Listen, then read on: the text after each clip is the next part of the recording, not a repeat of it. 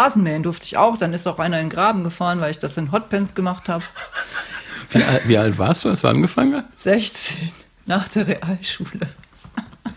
Du bringst meine ganze Dramaturgie durcheinander, weil jetzt sind wir ja schon, schon da, wo wir uns eigentlich erst kennengelernt haben, so richtig. Wir haben ja beide letztes Jahr bei Profifoto so einen Fragebogen ausgefüllt, ne? Me Too im Fotostudio. Ja, genau, MeToo im Fotostudio. Und du hast da am eigenen Leib ähm, Ja, mein, unschöne Dinge erlebt, ne? ja, mein damaliger Chef wollte unbedingt Aktfotos von mir machen, was ich natürlich nicht wollte. Und ich fand das auch peinlich und ich fühlte mich bedrängt. Und Also ich, ich sage jetzt erstmal so, einmal fragen, äh, finde ich jetzt als Kerl nicht so schlimm. aber 16 Jahre, würdest du das bei ein- deiner eigenen Tochter gut finden?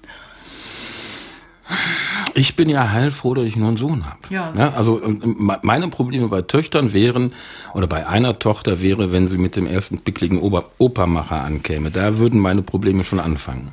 Ja, und ich muss sagen, ähm, ich hatte überhaupt gar keine Erfahrung. Aber hat, hat er denn insistiert oder hat er immer wieder? Ja, er hatte mehrfach gefragt. Und Das geht auch bei mir nicht sagt, Ähm, ich weiß noch einmal, wir hatten noch einen Kollegen, der da auch eine Ausbildung gemacht hat, einen Fotograf und eine Foto ausgebildete Fotografenmeisterin.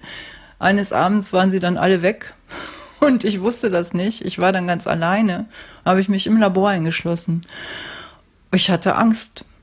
Ich bin wohl in der Lage, energetisch mich so abzuschotten, dass sie mich nicht mehr wahrnehmen können. Und so sind dann auch echt extrem gute Schwarz-Weiß-Aufnahmen entstanden, die sehr echt sind eben. Da ist auch nichts Gestelltes dran. Ich habe nicht eine Situation meiner Arbeit gestellt. Alles ist authentisch. Komm, Rumi Schneider wollte einfach zu einer Delon. Ja, bestimmt auch. War ein toller Typ, ne? Ja. Aber ich glaube einfach, dass sie die Nase voll hatte von der Schublade, die hier so aufgemacht wird immer. Und ich glaube auch, dass ich jenseits, also ich sage immer, denken und fühlen ohne Geländer.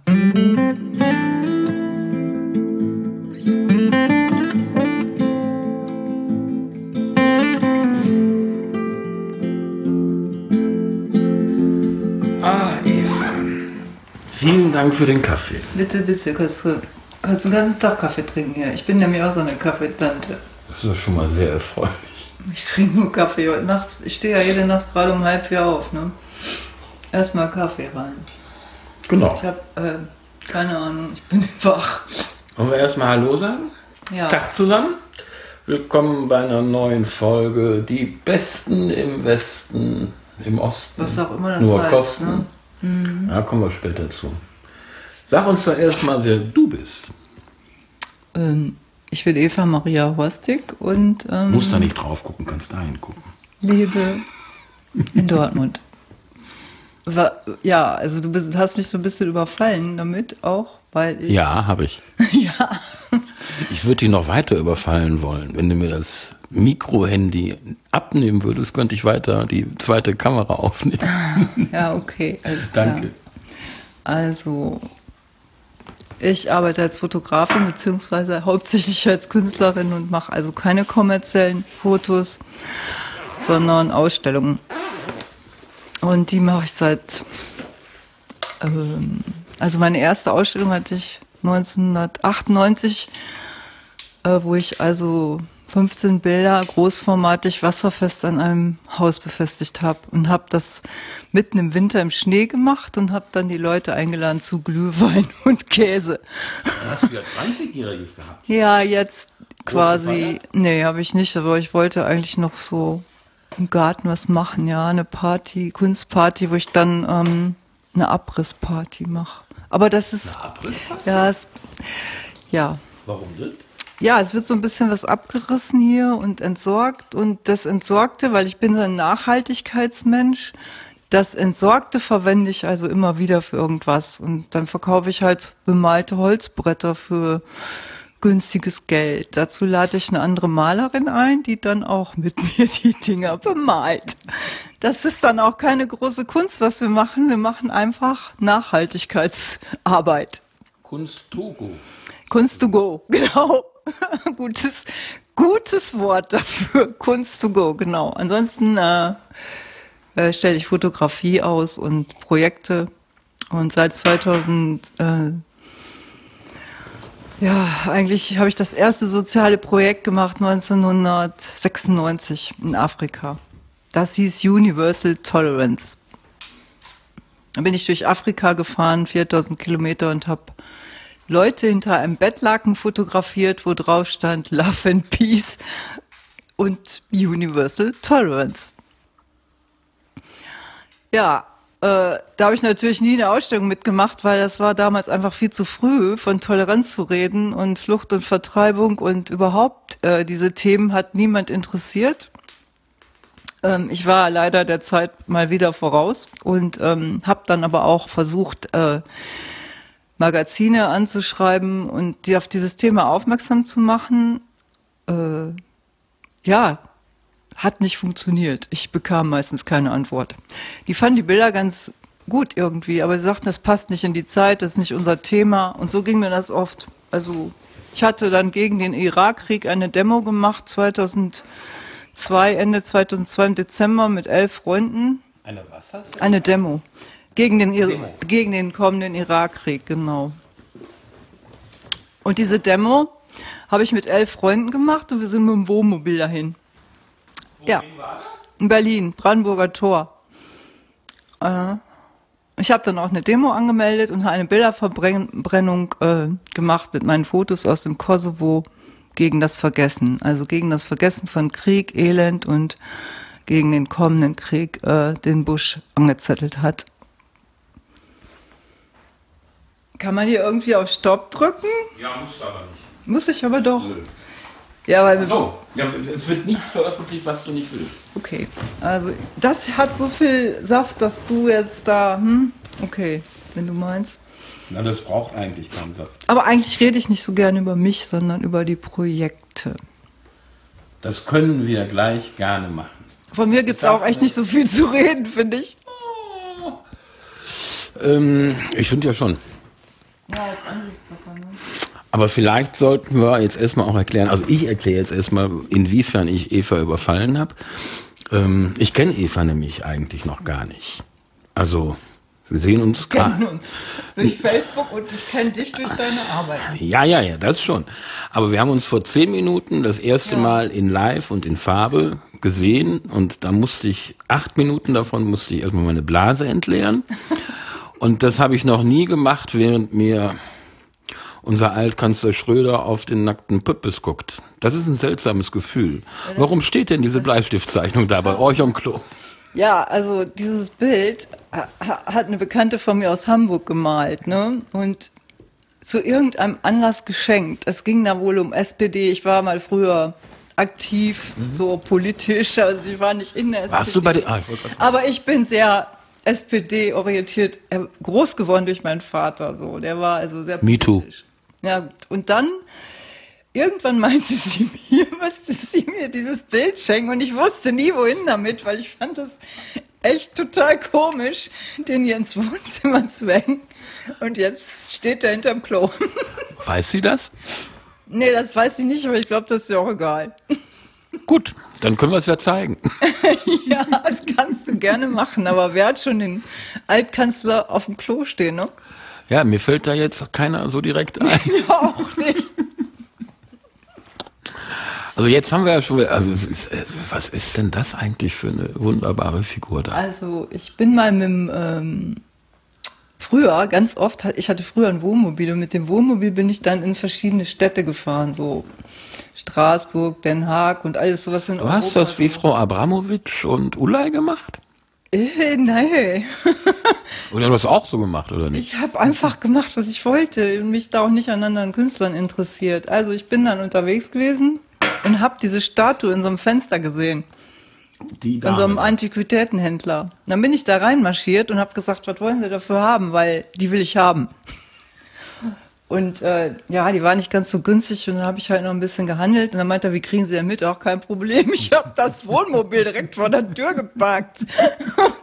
das fand er so lustig. Da hat er mir dann nochmal 50 runtergelassen, weil er meinte, so was Schräges hätte er noch nie gesehen. Wie viel Prozent waren das vom Endpreis?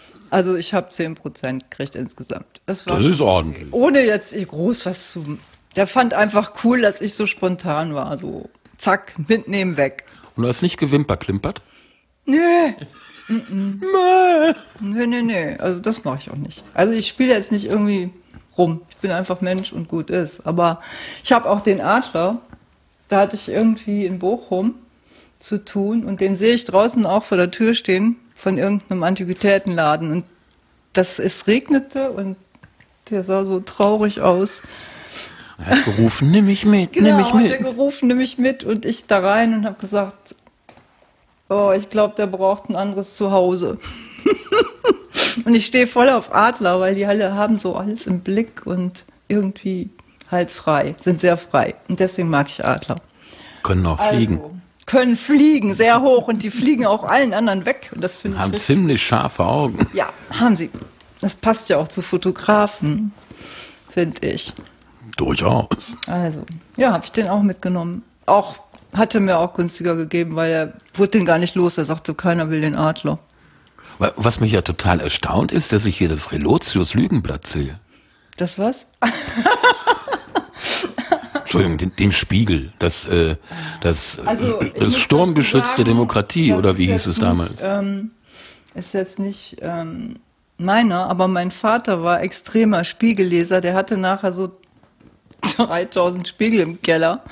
Und ähm, die mussten wir dann alle entsorgen, irgendwann mal, als er gestorben ist, was mir eigentlich sehr leid tat. Ich hätte das alles lieber behalten, aber es ging halt nicht. Und ähm, ja, ab und zu fliegt der dann nochmal hier rum. Aber du hast kein Abo, aus dem du nicht rausgekommen bist. Nee, nee, nee, nee, habe ich nicht. Ich habe gar keine Abos.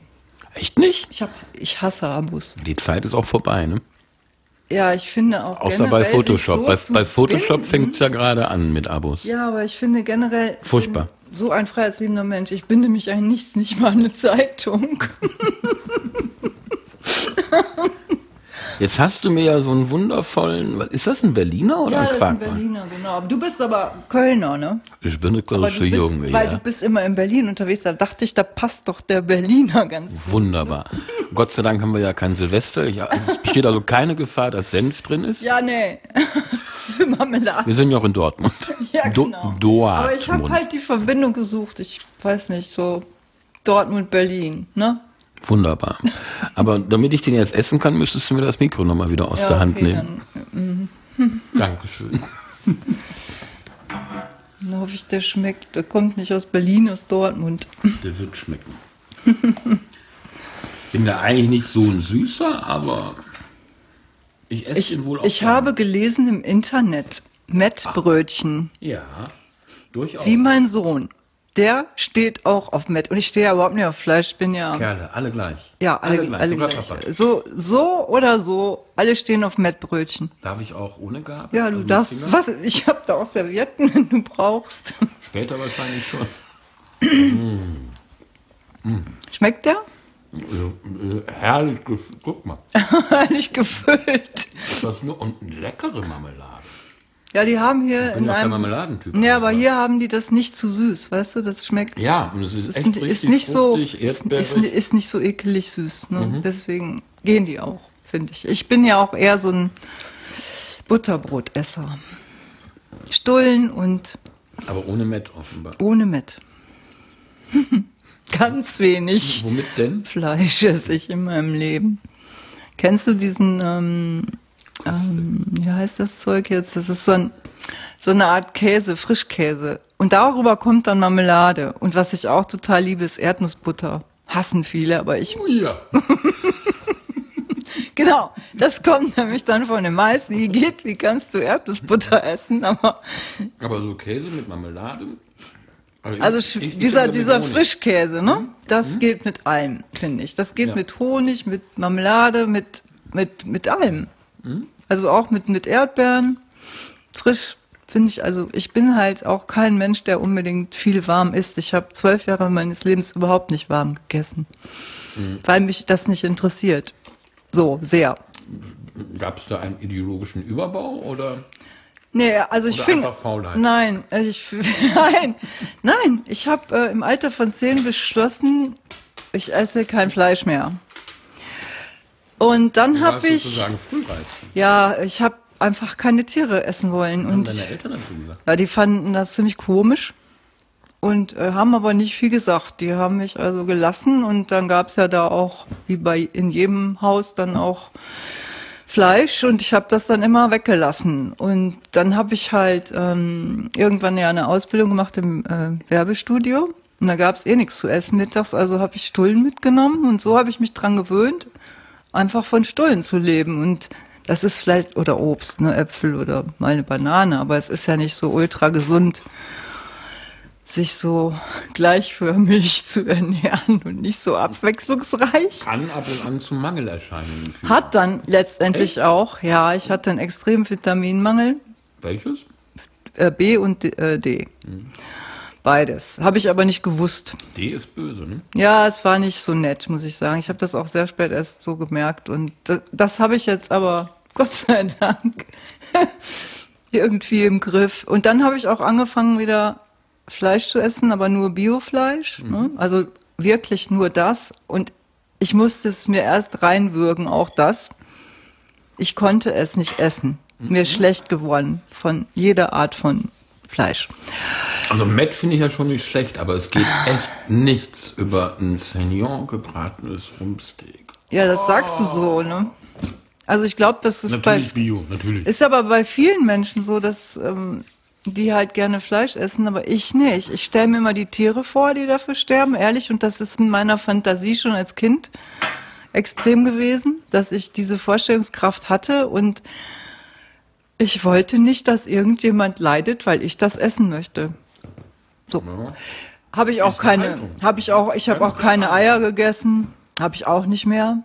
12, 13 Jahre kein einziges Ei. Ich habe noch 20 Jahre kein Huhn gegessen. Und irgendwann habe ich mal so einen Flügel da, hat mir aber auch nicht geschmeckt, muss ich sagen. Was? So ein Flügel vom Huhn da, so ein, hm.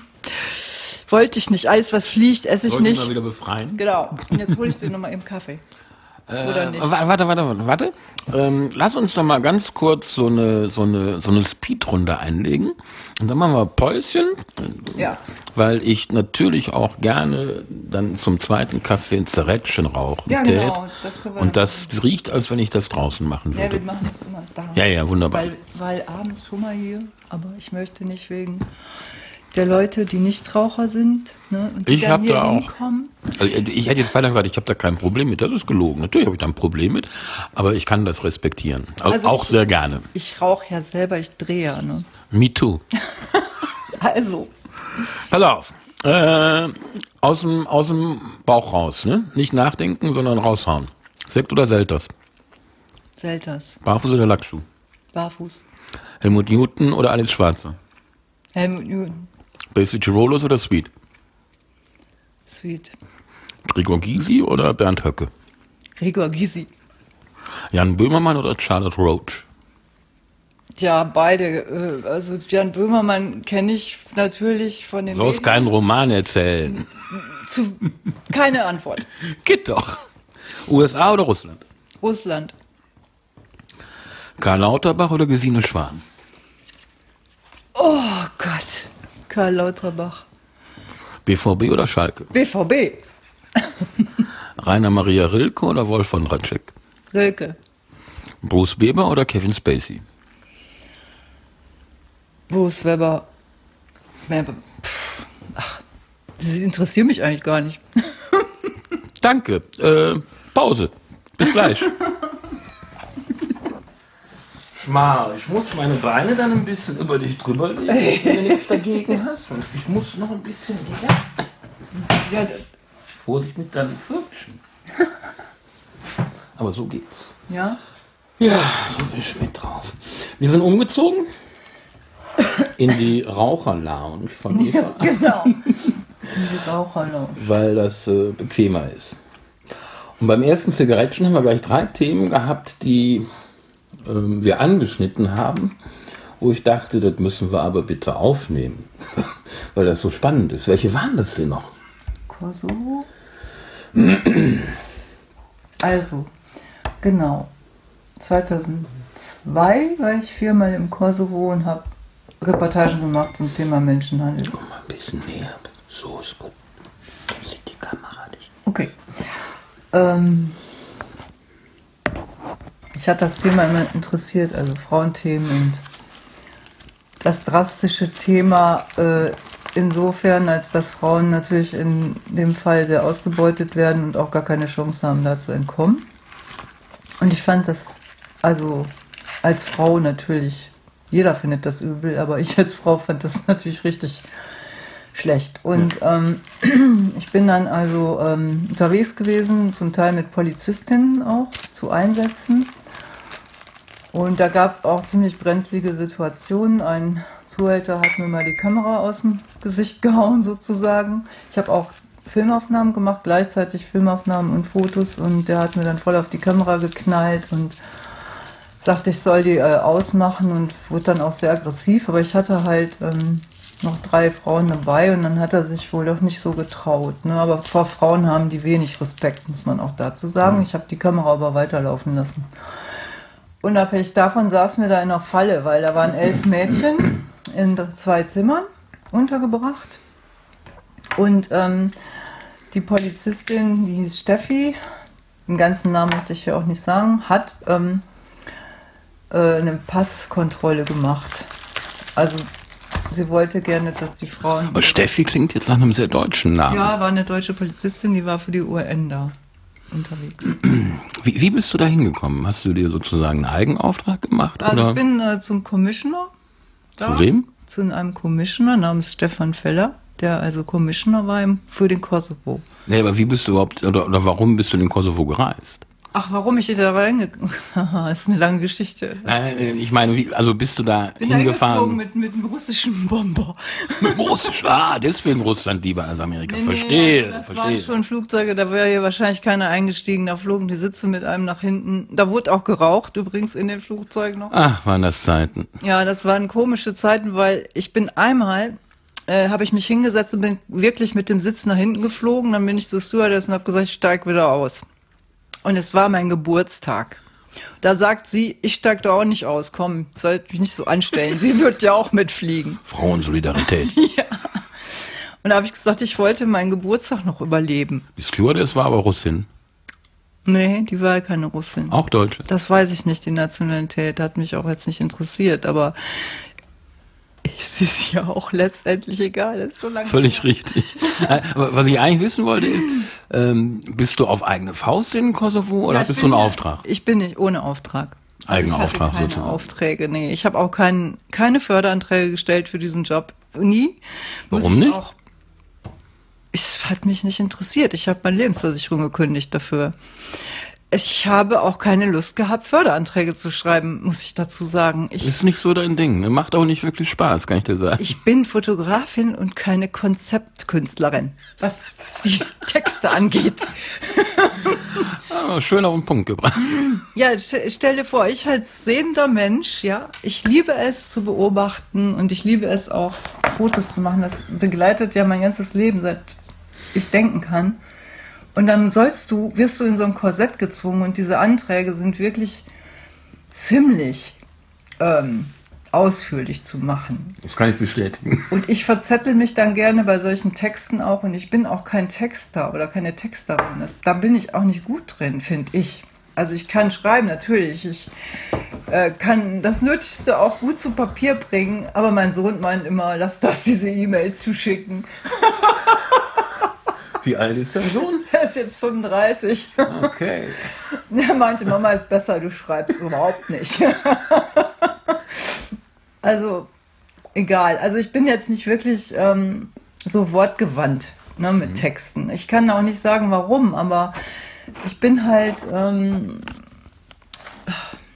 eben der sehende Typ und fühlende Mensch. Und ich kann ja, das auch ganz mal, schlecht in Worte fassen. Ne? Erzähl mal weiter aus dem Kosovo, da wo du naja, auf jeden Fall bin ich zum ersten Mal hingeflogen und habe erstmal erst mich mal erkundigt, wie ich irgendwas machen könnte. Und bin also verschiedene Wege gegangen, bis ich dann ein, in, innerhalb einer Woche rausgefunden habe, wie ich das am besten mache. Halt, halt, kleinen Moment. Wie, und dieses russische Flugzeug, in das du gestiegen bist, war das eine Linienmaschine? Die flogen von Köln, Bonn. Und da flog einmal die Woche oder zweimal die Woche, weiß ich gar nicht mehr, ehrlich gesagt, flogen also. Normale Aeroflot-Maschinen. Ja, das waren aber so ganz alte Dinger, ne? Das war jetzt wirklich nichts Schönes. Ja, das waren ja noch Jelzin-Zeiten, ne? Aber es waren halt hm, Flugzeuge. Und du bist angekommen und hast überlebt. Ja, aber einmal, Wieder erwarten. aber einmal waren wir, ähm, ähm, muss ich überlegen, wir sollten um 9 Uhr landen. Wegen Bodennebel ging das nicht, also landeten wir erst um 15 Uhr 30 nachmittags. Und die Stewardess sagte zu mir, wenn wir jetzt nicht, äh, die machten mehrere Anflüge und dann zog der wieder hoch und dann flogst du jedes Mal mit den kaputten Sitzen da quer durchs Flugzeug. Und irgendwann habe ich gedacht, es reicht, ich will jetzt nur noch hier raus. Bist du da wieder gläubig geworden? Nee, nicht wirklich, weil äh, ich dachte so, wenn wir jetzt hier abstürzen, dann war es das. Aber ich habe dann gefragt, wie lange geht das jetzt noch so weiter? Und dann sagte die Stewardess, wenn wir jetzt das, die nächste halbe Stunde nicht landen können, fliegen wir zurück, weil wir keinen Sprit mehr haben. Prima. Ich dachte, super, vielleicht haben die ja eine Tanke irgendwo in der Luft da für unterwegs noch, um nach Köln zu Es, es gibt so Tankflugzeuge, habe ich schon mal gesehen. Ja, toll. Also, naja, Ich glaube glaub nicht für, für Zivilmaschinen. also wir sind auf jeden Fall auch noch heil runtergekommen, was mich dann äh, doch beruhigt hat. Aber ich hatte wirklich Glück. Ich hatte im Leben öfter Glück so mit. Ja, gehört dazu. Ich Ja, auch, Gott sei so, Dank. Ja. Ja, ich wäre fast mal erschossen worden, ne? Mit, Ups, mit samt, damit kann ich nicht dienen. samt äh, Kindern und äh, Ex-Mann. Ja, an der Tanke in Afrika. Lass uns erstmal beim Kosovo bleiben. Ja, genau. Wie lang, wie lang warst du da und hast diese Frauenhändlergeschichte gemacht? Also ich war viermal da, äh, immer so eine Woche bis zehn Tage. Also ich brauche ja Vorbereitungszeit. Ich muss ja die Leute finden und wissen, wo die sind. Ich wollte die auch nicht überfallen. Dann bin ich erstmal so zu dieser äh, ähm, Stelle, wo es, äh, wo die, wo die, äh, die nannten das Trafficking Prostitution Unit. Was? Trafficking Prostitution Unit. Trafficking Prostitution Unit heißt auf Deutsch? Zwangsprostitution, äh, extra eine Stelle der Polizei für Zwangsprostitution und Menschenhandel. Da, da muss Das, ich. Moment, Moment, das war zu welcher Zeit? Welche Staatsform war da dann? Ja, die UN hatte da die Aufsicht. Die UN hatte quasi das Mandat. UNMIG.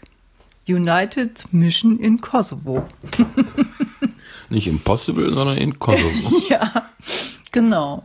Ja, da war ja, waren ja alle Nationen vertreten. Ne? Also ich war da auch auf, äh, äh, also auf einer Party der UN. Ich habe sowas noch nie erlebt. Ne? Das war total schräg. Ne? Da waren sämtliche Nationen der Erde und tanzten dann zusammen. Das war total cool. Also das, da gab es auch nicht irgendwie so Fremdenfeindlichkeit oder dass man so das Gefühl hatte, nein, da war jeder willkommen. Und das war total offen. Und ich muss sagen, ich, das war die beste Zeit meines Lebens.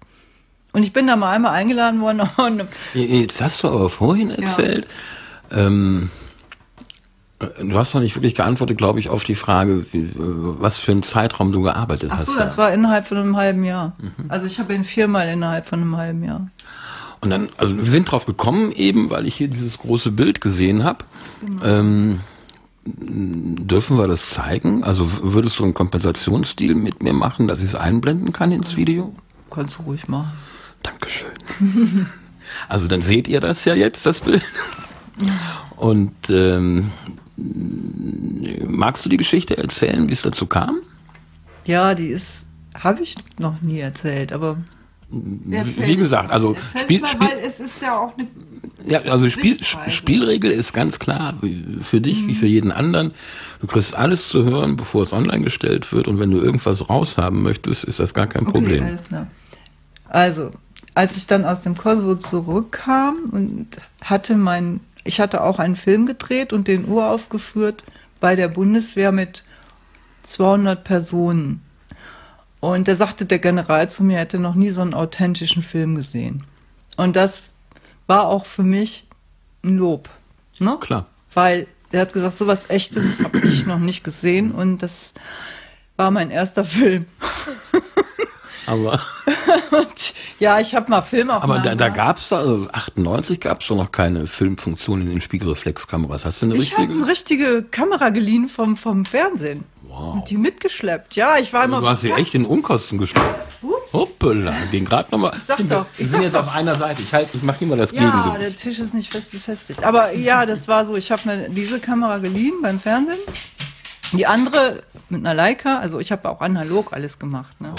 Analog. Leica. Also analog ist ja nicht so wie, aber Leica. Ja, Leica ist mein, ja, mein Ding gewesen damals. Einmal Leica, Lange immer Leica. Gespart. Lange für gespart. Ja, jedenfalls kam ich wieder aus dem Kosovo, nachdem ich dann die ganzen Fotos gesehen habe, habe ich erstmal nichts mehr gemacht damit, so vier Wochen, weil mich hat das alles so geschockt da, dass ich ähm, einerseits die tollen Erlebnisse, dann aber auch die negativen Erlebnisse da mit Männern, die ihre Frauen oder Frauen misshandeln, zusammenschlagen und ähm, ich habe das auch dokumentiert teilweise und das war ziemlich gruselig. Und eine Frau, die äh, total zerschlagen zur Polizeiwache geführt wurde, sagte, als die Polizistin sie fragte, das lief dann alles in Englisch, aber mit einer Übersetzerin ne, in Albanisch, warum sie denn so aussehen würde, grün und blau geschlagen. Da hat sie als Antwort gegeben, I have a tiger as a lover. Okay. So, und okay. dann kam der Tiger. Da hat sie dann gar nichts mehr gesagt. Und ähm, ich habe mit einer 40. Sekunde ohne Blitz fotografiert aus der Hand. Ich habe mich aus, ich nehme mich generell bei Fotos zurück. Also generell sowieso bin ich kein Mensch, der sich in den Vordergrund. Die haben mich gar nicht wahrgenommen. Überhaupt nicht, weil die Leica ist auch eine kleine Kamera. Und eine leise. Und eine leise Kamera dazu. Und äh, sie haben, also ich bin wohl in der Lage, energetisch mich so abzuschotten, dass sie mich nicht mehr wahrnehmen können. Und so sind dann auch echt extrem gute Schwarz-Weiß-Aufnahmen entstanden, die sehr echt sind eben. Da ist auch nichts Gestelltes dran. Ich habe nicht eine Situation meiner Arbeit gestellt. Alles ist authentisch. Und das war mir auch total wichtig. Und drei der Fotos oder vier Jetzt sind. Weiter. Ich muss nur mal, eine Kamera hat gerade aufgehört. Äh, drei der Fotos oder vier sind in der, in der Wanderausstellung ja mit Terre de Femme ne, gewesen. In ähm, 88, 89 Städten und Schweiz, Österreich, Deutschland, äh, die ich auch nicht ähm, angeboten habe da, sondern das war eher auch wieder um mehrere Ecken eine Begegnung mit einer Frau, die da zufällig auch gefilmt hat. Und dann, die kam halt mich besuchen, ne? Ja, und die sagte, Mensch, du, das mit dem Kosovo und da würde ich dir doch vorschlagen, biete die bei Terre de Femme an. Ne? Die machen gerade eine Ausstellungsreihe dazu und das wäre doch total interessant, dass die dabei sind. Das habe ich dann auch gemacht, dass die die bekommen haben, die konnten sich dann Fotos davon aussuchen und die haben dann ja diese Ausstellung gemacht äh, zum Thema Menschenhandel und Aufklärungsarbeit, ne? was man machen kann. Und ja, das ging dann halt, die, diese Ausstellungsreihe fing an in der äh, Kunsthalle Tübingen 2005 und endete irgendwann 2017. Ich glaube, das ist jetzt erstmal vorbei. Ne? Die, die ja, ging ja über lang, ne? zwölf Jahre dann. Ne? Mhm. Ja, eine sehr lange Zeit. Und ähm, ja, dann habe ich ähm, ähm, gedacht, weil ich jetzt wollte, ist ja kein, ich habe die Bilder nie verkauft, also ich wollte da jetzt auch kein Geld mit verdienen, das war mir sehr wichtig. Dann machte das Frauenmuseum 2006 eine Ausstellung zum Thema Sexhandel. Mhm. Und da hatte mich die ähm, Ausstellungsleiterin eingeladen, meine Bilder vorbeizubringen. Und das habe ich dann gemacht. Und ich habe gesagt, ich kann aber das jetzt nicht mit aufhängen, weil da hatte ich, mein Vater war sehr krank und so zu dem Zeitpunkt und äh, es gab halt viele andere Probleme. Nee, nee, sagt, das machen wir sowieso, ne? Mhm. Wir hängen sowieso alles auf. Ob ich denn zur Pressekonferenz kommen würde? Ja, sage ich, ich komme, aber ich rede nicht mit der Presse. Das mache ich nicht. Und ähm, ja, es sagt sie, okay. Äh, ich bin dann, ich bin dann äh, total überrascht gewesen. Die haben alle Bilder an rosa Wände gehängt. Das sah echt krass aus. Also einmal die Schwarz-Weiß-Bilder wow. mhm. und dann so ein Barbie-Rosa ne, dazu. Das war schon heftig, sah aber wirklich sehr interessant aus und machte auch äh, optisch dann ne, eine bestimmte, ja. Und da, das hatte ich gesehen. Dann habe ich mir so ein Barbie-Kostüm gezimmert. Das sah aus, das sah ganz schräg aus. Überall Barbies. Fotografiert habe ich die vorher, dann habe ich daraus ein Kostüm gemacht. Dann habe ich mir Straps angezogen, rosa Pumps gekauft, so mit Bommeln dran. Was will ich nie anziehen. Aber dann habe ich, ich sah aus, das kannst du dir gleich vorstellen. Dann habe ich ähm, mir den Mund zugeklebt mit Pflaster und habe mich in meine Ausstellung gesetzt. Gibt es da Bilder von? Ja, zwei, drei Bilder hat ein Fotograf gemacht und äh, jetzt kommt der Hammer. Unten war die Pressekonferenz und dann saßen die ganzen Künstlerinnen da und redeten und redeten und redeten. Die einzige, die nicht da war, war ich. Ich saß oben als verkleidete Prostituierte in meiner Ausstellung auf dem Stuhl. Ganz alleine.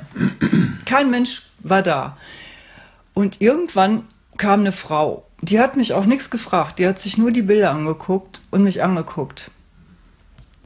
Und die hat einen Artikel geschrieben. Äh, ich wusste das ja gar nicht, wer das ist, diese Frau. Und dann stand ich plötzlich in allen möglichen Zeitungen mit meinen Bildern, weil die die wohl sehr beeindruckt haben.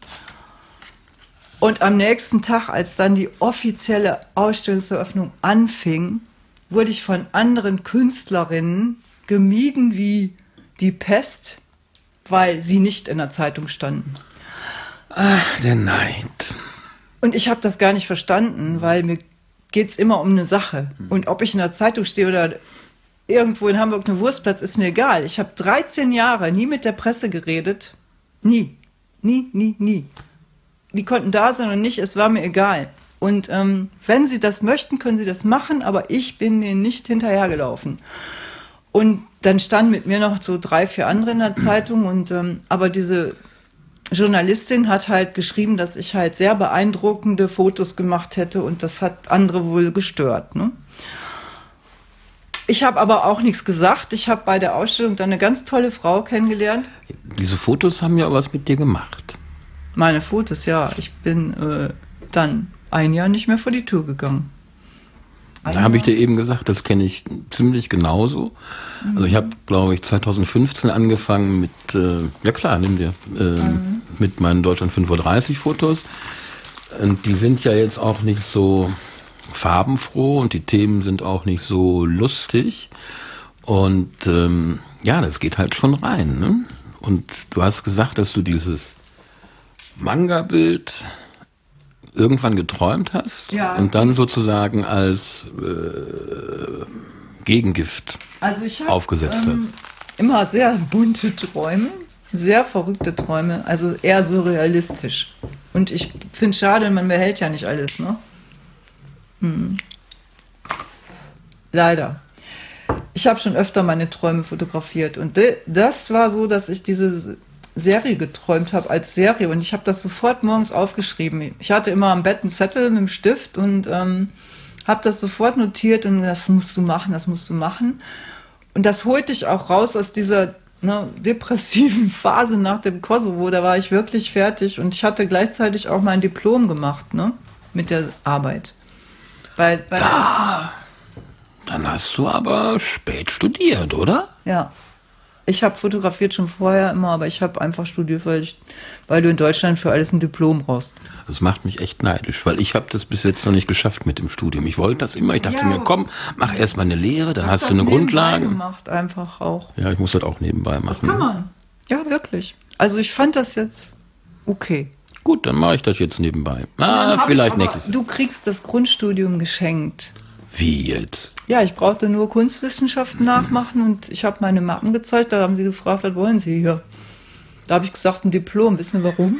Weil man in Deutschland für alles einen Titel haben will. Ich sage, das ist Deutschland. Wo warst du? Hier in der FH in Dortmund. Du kennst die aktuelle Geschichte hier von der FH in Dortmund? Nein. Interessiert jetzt vielleicht niemand, der mit Fotografie oder Kunst nichts zu tun hat, die bitte weiterspulen, alle anderen. Ja. Ähm, Jetzt fällt mir der Name nicht ein. Es gibt einen sehr, sehr guten Kriegsberichterstatter, einen Deutschen. Ja. Der Vorname heißt Christoph. Oh. Ja. Und? Und, und, den Nachnamen blende ich ist, unten ja, ein. Was ist dann passiert? Der hatte einen Lehrauftrag hier in, an der FH in Dortmund. Und äh, alle Studenten waren hellauf begeistert von ihm. Und irgendwann sagte der, wie heißt der Oberfuzzi von der Dekan, glaube ich, ne? Der hat dann irgendwann festgestellt, ach guck mal, der hat gar keinen akademischen Abschluss. Der muss jetzt aufhören. Ist das wahr? Das ist wahr, das war letztes Jahr. Was? Also das war 2018. Heißt der Dekan Herr Winde? Keine Ahnung. Das weiß ich nicht. Du wolltest doch keinen Namen nennen. Böses Mädchen. Ich weiß nicht, wie er heißt.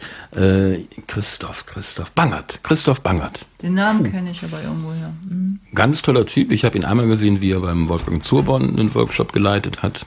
Klasse Typ. Also nicht nur von den Fotos her, sondern auch didaktisch. Sehr gut drauf. Ist sogar, glaube ich, auch irgendein Sektionsleiter bei der altehrwürdigen, DG, altehrwürdigen DGPH. Mhm. Aber hat kein Diplom und so schrecklich. Ja, jetzt war jetzt warte, warte. Die, die Studenten haben demonstriert für ihn. Hat das alles nichts genutzt. Ja, toll, toll, hat aber nichts genutzt. So, und dann ist er hingegangen und hat sich eingeschrieben, um irgend so ein Driss-Diplom nachzumachen. Äh, hatte das, glaube ich, oder wird es irgendwie jetzt bald fertig haben, aber jetzt ist die Stelle ausgeschrieben worden. Oh, das ist so deutsch. Ja, das ist so deutsch, allerdings. So deutsch. Ja, in diesem Land ist manches unterirdisch. Also ich meine, man kann ja von den USA halten, was man will. Ich halte überhaupt nichts von Trump, aber in den USA, da musst du deine Sache beherrschen. Und du brauchst diesen scheiß Titel nicht oder ein Diplom nicht vorzuweisen. Wenn du deine Sache machen kannst, machst du die. Und die Leute werden kommen oder nicht kommen. Wenn du sie gut oder schlecht machst, dann ist das deine eigene ne, Entscheidung. Aber zumindest musst du nicht.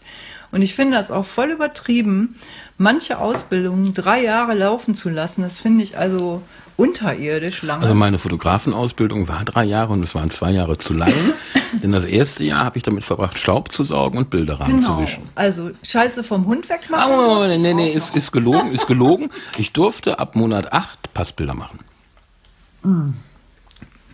Also ich muss sagen, ähm, Damals war es vielleicht auch noch was anderes, eine Ausbildung zu machen, ne, in unserem Alter. Ja, Handwerk hat ja goldenen Boden und ja. Lehrjahre sind keine Herren. Sowieso. Da, also Spülen, äh, Laborputzen, äh, also Hundescheiße wegmachen morgens, wenn man. Werbestudio heißt Werbefotostudio. Ja. Aber man durfte so alles machen. Rasenmähen durfte ich auch. Dann ist auch einer in den Graben gefahren, weil ich das in Hotpants gemacht habe. Wie, wie alt warst du, als du angefangen hast? 16, nach der Realschule.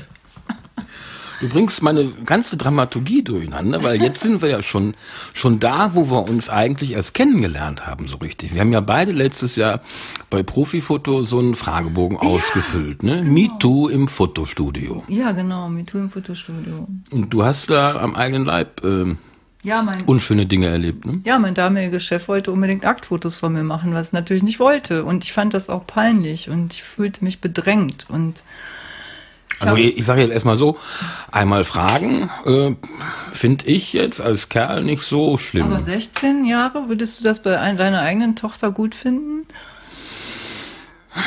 Ich bin ja heilfroh, dass ich nur einen Sohn habe. Ja. ja. Also ähm, meine Probleme bei Töchtern wären, oder bei einer Tochter wäre, wenn sie mit dem ersten pickligen Opermacher ankäme. Da würden meine Probleme schon anfangen. Ja, und ich muss sagen, ähm, ich hatte überhaupt gar keine Erfahrung. Aber hat, hat er denn insistiert oder hat er immer wieder? Ja, er hatte mehrfach gefragt. Und das geht auch bei mir sagt, nicht mehr. Ähm, ja. Ich weiß noch einmal, wir hatten noch einen Kollegen, der da auch eine Ausbildung gemacht hat, einen Fotograf und eine Foto ausgebildete Fotografenmeisterin. Eines Abends waren sie dann alle weg und ich wusste das nicht. Ich war dann ganz alleine, habe ich mich im Labor eingeschlossen. Ich hatte Angst. Und ähm, mein, mein, Vater hat mich dann ähm, immer weggebracht. Ich hatte einen Mofa. Ne, damit bin ich eigentlich zur Arbeit gekommen. Der hat gesagt, ich bringe dich jetzt weg. Dann hat er mich vor seiner Arbeit dahin gebracht und abends wieder abgeholt oder ein Kollege hat mich mitgenommen und ich habe gesagt, ich bleibe hier nie wieder auch nur eine Sekunde alleine. Äh, ich weiß nicht, ob das damals so üblich war oder nicht, aber ich hatte danach auch. Das war aber schon nach der Zeit, als Frauen noch ihre Gatten um Erlaubnis fragen mussten, um arbeiten zu können, oder? Ich glaube, die Zeit ähm, traf damit zusammen. Ich bin schon alt. Sieht man dir nicht wirklich an. Doch. Furchtbar. Ich meine, das ist ja echt noch gar nicht so lange her. 50 Jahre höchstens. Aber nee, so alt bist du ja noch nicht. Nein, nein. Ich bin 61. Ja, aber wenn, wenn, Aber guck mal, ich habe. ich glaube, das, Das das, wurde schon, das 76. wurde, ja, das wurde schon 69 abgeschafft, Also, dass die Frau ja, fragen gut, muss. okay, aber Obwohl, das war nicht so vielleicht, wirklich vielleicht war es auch erst 78. Ja, ich glaube sein. 78 war das. Ich glaube, du vertust dich. Google mal nach. Ich meine, es war 70er Jahre. Wir sind hier nicht bei Plasberg, es gibt keinen Faktencheck, könnt ihr selber machen. Faktencheck, genau.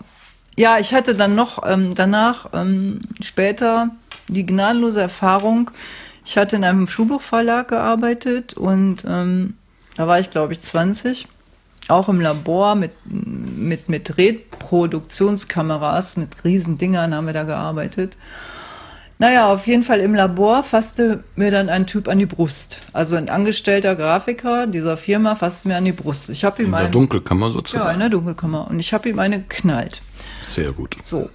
Da der aber nicht locker ließ ähm, und ständig also mich angrub, der war so 18, also zwei Jahre jünger, war auch egal. Auf jeden Fall war der so 1,98 groß, also der war ziemlich imposant insofern, als dass er eine körperliche Größe eben hatte. Das war mir halt auch nicht ganz geheuer. Und äh, dann bin ich zu meinem damaligen Chef und habe gesagt, was da abgeht. Und dann hat er gesagt, ja, pf, da müssen Sie mal durch, ne? Und dann habe ich gesagt, und im Übrigen verdiene ich 30 Prozent weniger als die anderen. Da möchte ich auch nicht durch. Ich möchte dasselbe Geld wie alle anderen haben. Da sagt er, ja, Männer müssen ja mal irgendwann eine Familie gründen und sie werden irgendwann wahrscheinlich nicht mehr arbeiten. Da habe ich gesagt, und ob ich arbeite, ich habe weder vor zu heiraten noch Kinder zu kriegen. Was wollen Sie jetzt mir erzählen, ne? Also ich möchte dasselbe Geld. Nee, das kriegen Sie nicht. Ja, zack, habe ich ihm meine Kündigung hingelegt. Welches Jahr war das? Das war mh, 78, 79 so rum. 40 Jahre her. Ja, Ja. 78 ja. Hab dem meine Kündigung auch hingeknallt, fristlos. Und hatte noch keinen neuen Job wieder. Hatte gerade eine Wohnung bezogen. Mutig, vielleicht sogar ein bisschen übermütig. Ja, der ich Zeit, hatte oder? mir gerade so einen alten R4 gekauft und ich hatte gerade eine Wohnung und eigentlich brauchte ich auch das Geld und weil ich ja unabhängig sein wollte und dann habe ich aber trotzdem diese Kündigung dem hingeknallt, weil ich mir war meine Würde wichtiger als alles Geld der Welt. Ich hatte dann aber innerhalb von fünf, vier, fünf Wochen eine andere Arbeit wieder und zwar bei Laudert in Frieden. Das ist ein sehr großes Unternehmen die auch wirklich gut waren. Aber ähm, da habe ich dann nach anderthalb Jahren gekündigt, weil ich meine Freiheit wollte. Die wollten mich da ausbilden zum Scanner-Operator. Die haben auch Frauen gefördert. Anfang der 80er? Ja. Und sie Wow. haben äh, gesagt, du verdienst 6000 D-Mark im Jahr. Im Jahr. Äh, im Jahr, im Monat, Entschuldigung, im Monat. Das ist eine Menge Nein, gewesen nein, damals. äh, für Frauen war das, für Frauen war das eine Menge Geld. Und ich bin zu meinem Chef, der übrigens Sozialdemokrat war, und habe ihm gesagt, ich nehme das Angebot nicht an. Der ist fast vom Stuhl gefallen. Da sagt er, das hätte er noch nie erlebt. Ob ich mir das auch genau überlegt hätte. Ja, sag ich, wissen was? Mir ist meine Freiheit so wichtig. Ich weiß nicht, was dann mit mir passiert mit so viel Geld. Ich brauche das nicht. Aber damit passt du ja in dieses Gesellschaftssystem so gut rein wie, wie, also gar nicht. Nee, meine Cousine, die ist ähm, zehn Jahre jünger als ich, die sagt, du passt überhaupt nicht in dieses Land. Du bist hier völlig fehl am Platz. Und ähm, meine Eltern hatten auch arge Probleme, glaube ich, damit, dass ich so war. Ja, für Eltern ist das nicht einfach, glaube ich. Nee. Aber mein Vater hat sich da immer rausgehalten und meine Eltern grundsätzlich und ich hatte ja auch meine eigene Wohnung, mein eigenes Leben und habe dann ähm, irgendwann mich selbstständig gemacht mit 23. Als Fotografin. Nee. Ich habe eine Boutique aufgemacht mit Lederklamotten. Also ich, äh, Wie bist du darauf ja, gekommen? ich wollte, meine Freiheit konnte ich als Fotografin nicht kriegen. Weil, Ah, da brauchtest du noch Meisterbrief und all so ein Scheiß. nee, das Schlimme war, dass Frauen überhaupt nicht ernst genommen wurden zu der Zeit. ich verstehe äh, einen Tempusfehler. Werden sie jetzt ernst genommen? Ich hoffe. Ernster jedenfalls als früher. Ja, Hoffnung stirbt ja zuletzt. Also grundsätzlich war es ja, aber, aber es gibt schon, gibt schon eine Verbesserung, sehe ich auch Ja, so. es gibt eine Verbesserung, aber die ist noch nicht so wirklich gleichberechtigt, sag ich mal. Also Jetzt hast du ja vorhin bei unserem äh, Speed-Spielchen für Helmut Newton und gegen Alice Schwarzer gestimmt. ja, ich finde Alice Schwarzer okay, aber ich finde sie teilweise, also ganz ehrlich, wer die Steuern so hinterzieht und dann einen auf Moral macht und so, finde ich jetzt ein bisschen blöd. Mir geht's fast genauso. Also ich finde ihre Anliegen, und das wird sie damals mit Paragraph 218, ich habe abgetrieben, Ja, Stern und so weiter, gut. Mhm. gute Aktion, aber ich fand ihren Sündenfall ja die Kolumne für die Bild beim Kachelmann-Prozess. Das fand ich auch ganz übel. Ich habe übrigens nie über Kachelmann ge geurteilt selber, mich nie in diese Gespräche eingemischt, weil ich immer sage, erstmal, ne, Beweise, erstmal, die haben einen Menschen vernichtet. Und bevor man Menschen vernichtet, aber es ist so typisch Bildzeitung, sag ich jetzt mal, erstmal draufhauen und dann fragen. Wenn überhaupt. Ja, wenn überhaupt gefragt. Also mehr als die Titelzeile und den Ver- Abverkauf brauchen wir doch gar nicht. Ja, genau, so sehe ich das auch. Und Also äh, es gibt, ja, wir können zehn Stränge Ja, aufmachen, glaub, parallel. wir parallel Äh, äh. Lass uns mal erstmal bei Alice bleiben. Und Kachelmann, also äh, keiner, der nicht dabei war, weiß, was passiert Das ist. habe ich auch gesagt. Und ich habe mich auch nie in diese Gespräche gemischt, wenn eine Party war. Und ich habe gesagt, ich halte mich da raus. Erstmal, bitteschön, warum macht jeder diesen Menschen fertig? Für mich ist er erstmal Mensch. Und dann muss mal bewiesen werden, was da abgegangen ist. Nur weil eine Frau jetzt behauptet, ich meine, ich bin jetzt eine Frauenrechtlerin und Feministin, aber ich bin trotzdem vorsichtig mit dem, was ich da kundtue. Ja, muss man ja auch sein. Also, jetzt kann man ja von diesem Staat halten, was man will. Ähm, aber was ich ja sehr toll finde, ist, dass es äh, zumindest vom Konzept her ein Rechtsstaat sein will. Und da gilt nun halt erstmal einfach die Unschuldsvermutung, bis das Gegenteil bewiesen ist. Ja, finde ich auch. Und ich finde nichts schlimmer, ganz ehrlich, als Gerüchte. Weil Ja, aber da hat, also die Staatsanwaltschaft hat ja schon den ersten großen Lapsus gemacht, als sie da die Presse hat auflaufen lassen und groß erzählt hat, wen sie jetzt als dicken Fisch hier einknastet. Ja, es war ein großer Fehler, glaube ich. Und ich finde auch nicht, das war der, das ist auch nicht der Fehler der Polizei, sondern der Staatsanwaltschaft. Ganz genau. Zwei, drei Jahre später haben sie es ja ein bisschen besser gemacht in Potsdam. Ja, aber du musst wissen, wer, wer sitzt denn da oben? Omniponte, omnipotente Juristen. Omnipotente Juristen. Die haben von alles eine Ahnung, aber Und Juristinnen vielleicht? Nein. Juristinnen sitzen da sicher auch. Und äh, ich glaube einfach, dass ähm, wir sowieso eine Gesellschaft sind. Warum ist Rodi, Romy Schneider hier weg? Warum ist Ute Lemper weg? Warum sind gute Frauen hier weg? Warum sind die guten Künstler abgehauen? Scheiße, das habe ich mich noch nie gefragt. Aber es ist echt eine berechtigte Frage. Ja, die Frage ist durchaus berechtigt. Frag doch mal nach dieser angeblich so offenen Gesellschaft. Warum sind all die Frauen hier weg? Ich frage jetzt mal. Also Romy Schneider wollte in, nicht in die Rolle Schublade Sissi. Ach komm, Rumi Schneider wollte einfach zu einer Delon. Ja, bestimmt auch. War ein toller Typ, ne? Ja. Aber ich glaube einfach, dass sie die Nase voll hatte von der Schublade, die hier so aufgemacht wird immer. Und ich glaube auch, dass ich jenseits, also ich sage immer, denken und fühlen ohne Geländer. Sehr schön. Ach, schöne, schön, schöner Titel. Schön kurz und bündig. Dankeschön.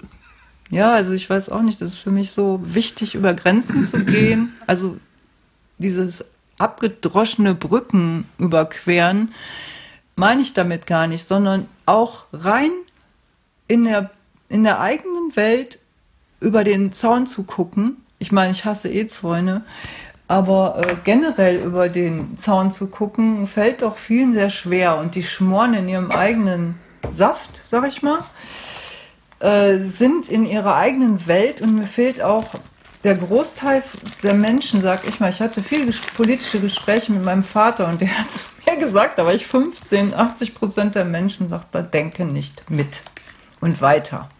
Gewöhn dich dran, sagt er zu mir. Kluger Mann. Ich habe dem das nicht geglaubt, weil ich dachte, alle sind so wie mein Papa. leider, leider nicht der Fall. Lass, Wieder. lass uns noch mal ganz kurz zurück zu Alice Schwarzer. Ich habe jetzt vor drei, vier Wochen noch was erfahren, was mir auch echt richtig gegen den Strich geht. Also einer ihrer wunderschönen aphoristischen Sätze ist ja, das Private ist politisch. Hm? Mhm. Und jetzt habe ich durch Zufall mitbekommen, dass ich glaube Anfang der 70er hatte sie eine heiße Liaison mit einer Dame, die, also zu der Zeit, als sie in Paris lebte, ähm, die Anfang der 10er Jahre diese anderthalb, zwei Jahre in einen Roman geschrieben hat. Also hat er offenbar auch sehr lange noch dran geknapst und nee, gar nicht wahr. Gar nicht wahr. Sie hat es einfach im stillen Kämmerlein gelassen, weil es privat war. Und erst angefangen zu überlegen, diesen Roman zu schreiben, als Frau Schwarzer ihre Biografie geschrieben mhm. hatte. Okay. Wo sie also sozusagen ihre Türen öffnet und in der Wahrnehmung dieser ehemaligen Geliebten aber durchaus subjektive Wahrnehmungen beschrieben hat, die sie nun deutlich anders erinnert. So. Mhm. Jetzt findet sie da einen guten Verleger für. Diese Frau hat äh, ein Buch geschrieben über ihr Verhältnis mit. Mit Alice, ja, ja, genau. Krass. Das Private ist ja politisch. Okay. Aber ich meine, oder? Ja, okay. Wenn man einmal sagt und das gerne rausholt, ja. muss man sich vielleicht ab und zu mal dran messen lassen. Mach mal in das Fenster. Ja, ja Wahnsinn.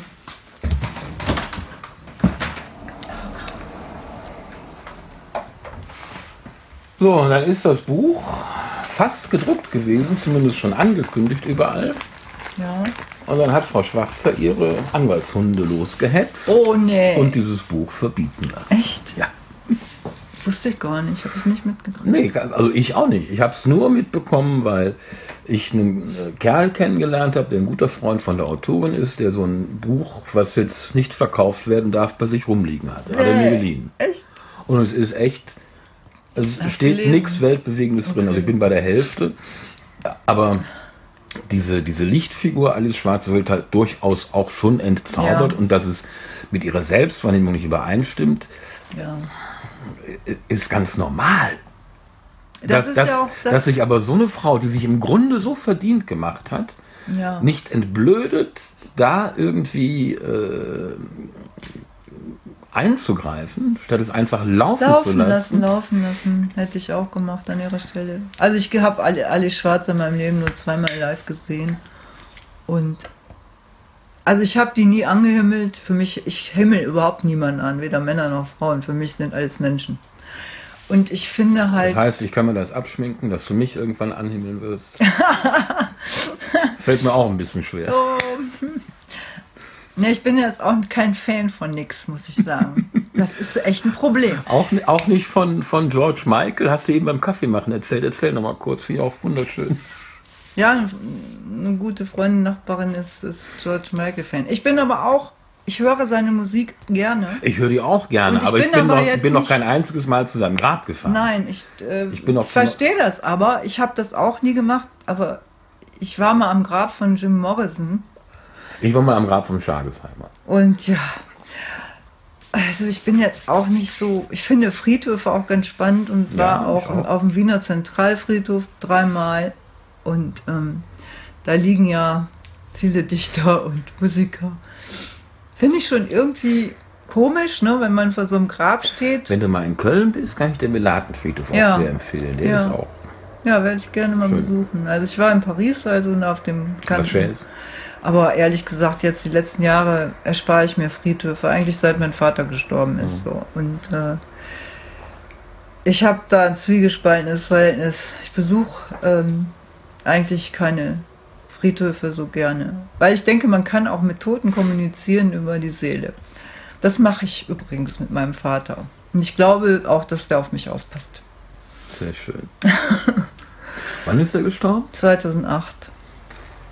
Das war ein richtig schlechtes Jahr, sowieso. Aber, na egal. Irgendwann sterben wir alle mal, aber der wollte noch nicht sterben. Mhm. Und wenn jemand, ich war dabei, das war eine Erfahrung, die möchte ich auch nicht missen, aber er hat mir einen Tag bevor er starb gesagt, dass er stirbt. Und er wusste das. Und ich habe gesagt, woher weißt du das? Wie kannst du das wissen? Ja, ich fühle das. Und dann habe hab ich, hat er mich Ist er denn alles. schwer erkrank gewesen? Also Er hatte einen? Gehirntumor und ist aber, den konnte man nicht reparieren und auch nicht operieren und den haben sie im Krankenhaus regelrecht fertig gemacht durch tausend Medikamente und Untersuchungen und bis sie raus hatten, dass er einen Gehirntumor hat, hatte der so viel Untersuchungen hinter sich, dass er daran quasi kaputt gegangen ist auch, weil er hatte nachher ein Krankenhausvirus, diesen MHRS. Dann konnten wir da nur noch rein, voll eingemummt in, in irgendwelchen komischen Trachten des Krankenhauses. Und ich habe äh, eine Woche nach dem Virus, eine Woche hat er den überlebt. Und ähm, ich hatte eine Ausstellungseröffnung an dem Tag und war in Dortmund. Und die Ausstellungseröffnung kriege ich, ein, also die war noch nicht. Ich war gerade dabei, ne? die Gäste kamen. Und die Ausstellungseröffnungsrede sollte um 14 Uhr sein. Ich kriege einen Anruf, äh, ihr Vater wird sterben. Und ich so, was? Ja, dann bin ich sofort, habe alle Leute natürlich stehen lassen, bin, habe nur jemand Bescheid gesagt, ich bin jetzt weg. Dann habe ich meinen Sohn unterwegs abgeholt, den angerufen und abgeholt. Dann sind wir nach, das war halt nicht Dortmund, sondern wir mussten nach Gescher rasen, wie die Doofen. Nach Gescher gerast. Wie weit ist das weg? Ja, von hier 100 Kilometer. Dann sind wir dahin gerast und ähm, kamen auch ziemlich voll abgehetzt da rein. Und da war mein Vater schon nicht mehr ansprechbar. Und ähm, dann habe ich ihm, also habe ich ihn, mein, habe ich ihn in meinen Arm genommen und ähm, habe ihm erzählt vom Meer, von Sonne, von Licht, von und er ist in meinen Armen gestorben um 13 Uhr. Punkt 13 Uhr. Ja, so. Vielleicht ein paar Minuten später, also auf jeden Fall. War ich dann bis abends um 9 Uhr da mit ihm. Und wir, meine Mutter war dabei, mein, mein, mein Bruder und meine Schwägerin, äh, die sind alle gefahren dann, mein Sohn auch, und ich bin allein mit ihm gewesen. Und ich habe so lange ihm ein, aus einem Buch vorgelesen, das heißt das Buch des Übergangs. Das hatte ich zufällig einen Tag vorher. Dieses Buch bekommen, ich weiß nicht mehr woher. Du glaubst auch nicht an Zufälle, oder? Nee, jetzt pass auf, ich schlag diese Seite auf, mittendrin. Und dann habe ich dem eine Stunde dieses Kapitel vorgelesen, wie die Seele den Körper verlässt. Ich schwör's dir, das war der Hammer. Und ich sehe, wie eine Energie aus dem rausgeht, die fühle ich quasi, wie so ein, kann ich gar nicht beschreiben, das war wie so ein Energiefeld, was aus dem Fenster geht. Und da wusste ich, jetzt ist die Seele weg. Und dann habe ich gesagt, so, jetzt kann ich gehen. Das war echt krass. Sehr anrührend, ja. Und ich habe dann ähm, meinem Fa an dem habe ich wirklich sehr gehangen, weil das so ein offener Typ war und tolerant und der hat so vielen Menschen in seinem Leben geholfen. Also der war auch so ein gerechter Mensch und der konnte nichts, der hasste nichts mehr als Ungerechtigkeit und das habe ich von dem geerbt. Ich war stand am Grab meines Vaters. nicht Jetzt pass ne? auf, ich stehe am Grab meines Vaters und in dem es war am Regnen. In dem Moment kommt die Sonne raus, wo ich da stehe. Zwei Minuten und geht dann wieder weg. Und meine Mutter sagt zu mir, jetzt bist du ja nur noch über, die so ist wie mein Mann. Die kann damit nicht so viel anfangen. Entnehme ich den Worten, oder? Sie ist nicht so ein emotional angehauchter Mensch, ne? eher so verstandesgesteuert. Dann war das wahrscheinlich ein ziemlich gutes Team, die beiden. Mein Vater hat die geliebt. Total. Aber ähm, ich weiß nicht, ob sie das so zurückgemacht hat, aber das war auch egal letztendlich. Er hat sie geliebt und ähm, die waren halt zusammen ihr ganzes Leben. Ne? Das ist schon krass, weil der hat zu mir gesagt, einen Tag bevor er starb, er möchte noch zwei Jahre leben. Das ist, glaube ich, echt nicht einfach. Also wenn ich mich versuche, dahin zu denken, das kriege ich hin. Also ich kriege nicht hin, mich dahin zu denken, zweimal zum Grab von George Michael zu fahren. Wenn man seinen Frieden nicht damit hat zu gehen, wenn man noch bleiben möchte, dann Ja. ist das, glaube ich, ganz, ganz schwer. Er hat das wohl abgeschlossen, aber er sagte, ich hätte gerne noch zwei Jahre gelebt, einfach so. Er hat es total geliebt draußen, das Grün und das Leben an sich, weil er war mit 16 im Krieg. Ne? Er Mhm. er wurde in den Krieg gezwungen. Und ich Meiner glaube, das auch. ist eine Auch- Generation. auch? Ne? Ja, ja, der war auch. Ja, mein Vater auch. Er kam dann Jahrgang irgendwann halt- 25? Nee, der ist Jahrgang ähm, 27. 27. Stimmt, aber meiner ist 24 gewesen. Das war dann, ähm, also er war auf jeden Fall, meine Oma ist ja zu, zum Amt da gegangen nach Münster. Weißt du, was die gemacht hat? Mein Sohn geht nicht in den Krieg. Mein Mann auch nicht. Nur über meine Leiche. ich sag, was hat die gemacht? Ja, die ist 50 Kilometer zum Amt da. Das hat, dauert Stunden von Gescher damals, Stunden, bis man da überhaupt, ne? Da ist sie dahin mit Sack und Pack und hat gesagt, da geht hier keiner in den Krieg. Hat aber offenbar nicht. Mein ganz- Opa ist verschont geblieben, wirklich. Ähm, der musste ja in den Ersten Weltkrieg schon. Und dann, mein Vater konnte sie nicht retten. Und dann, äh, das war der Älteste. Da kamen dann noch seine Geschwister hinterher und ähm, sie hat versucht, alles zu tun, aber das hat nicht funktioniert. Und der war, musste Panzerfahrer werden, weil er war nur 1,72. Und dann haben sie gesagt, nehmen Sie die Kleinen.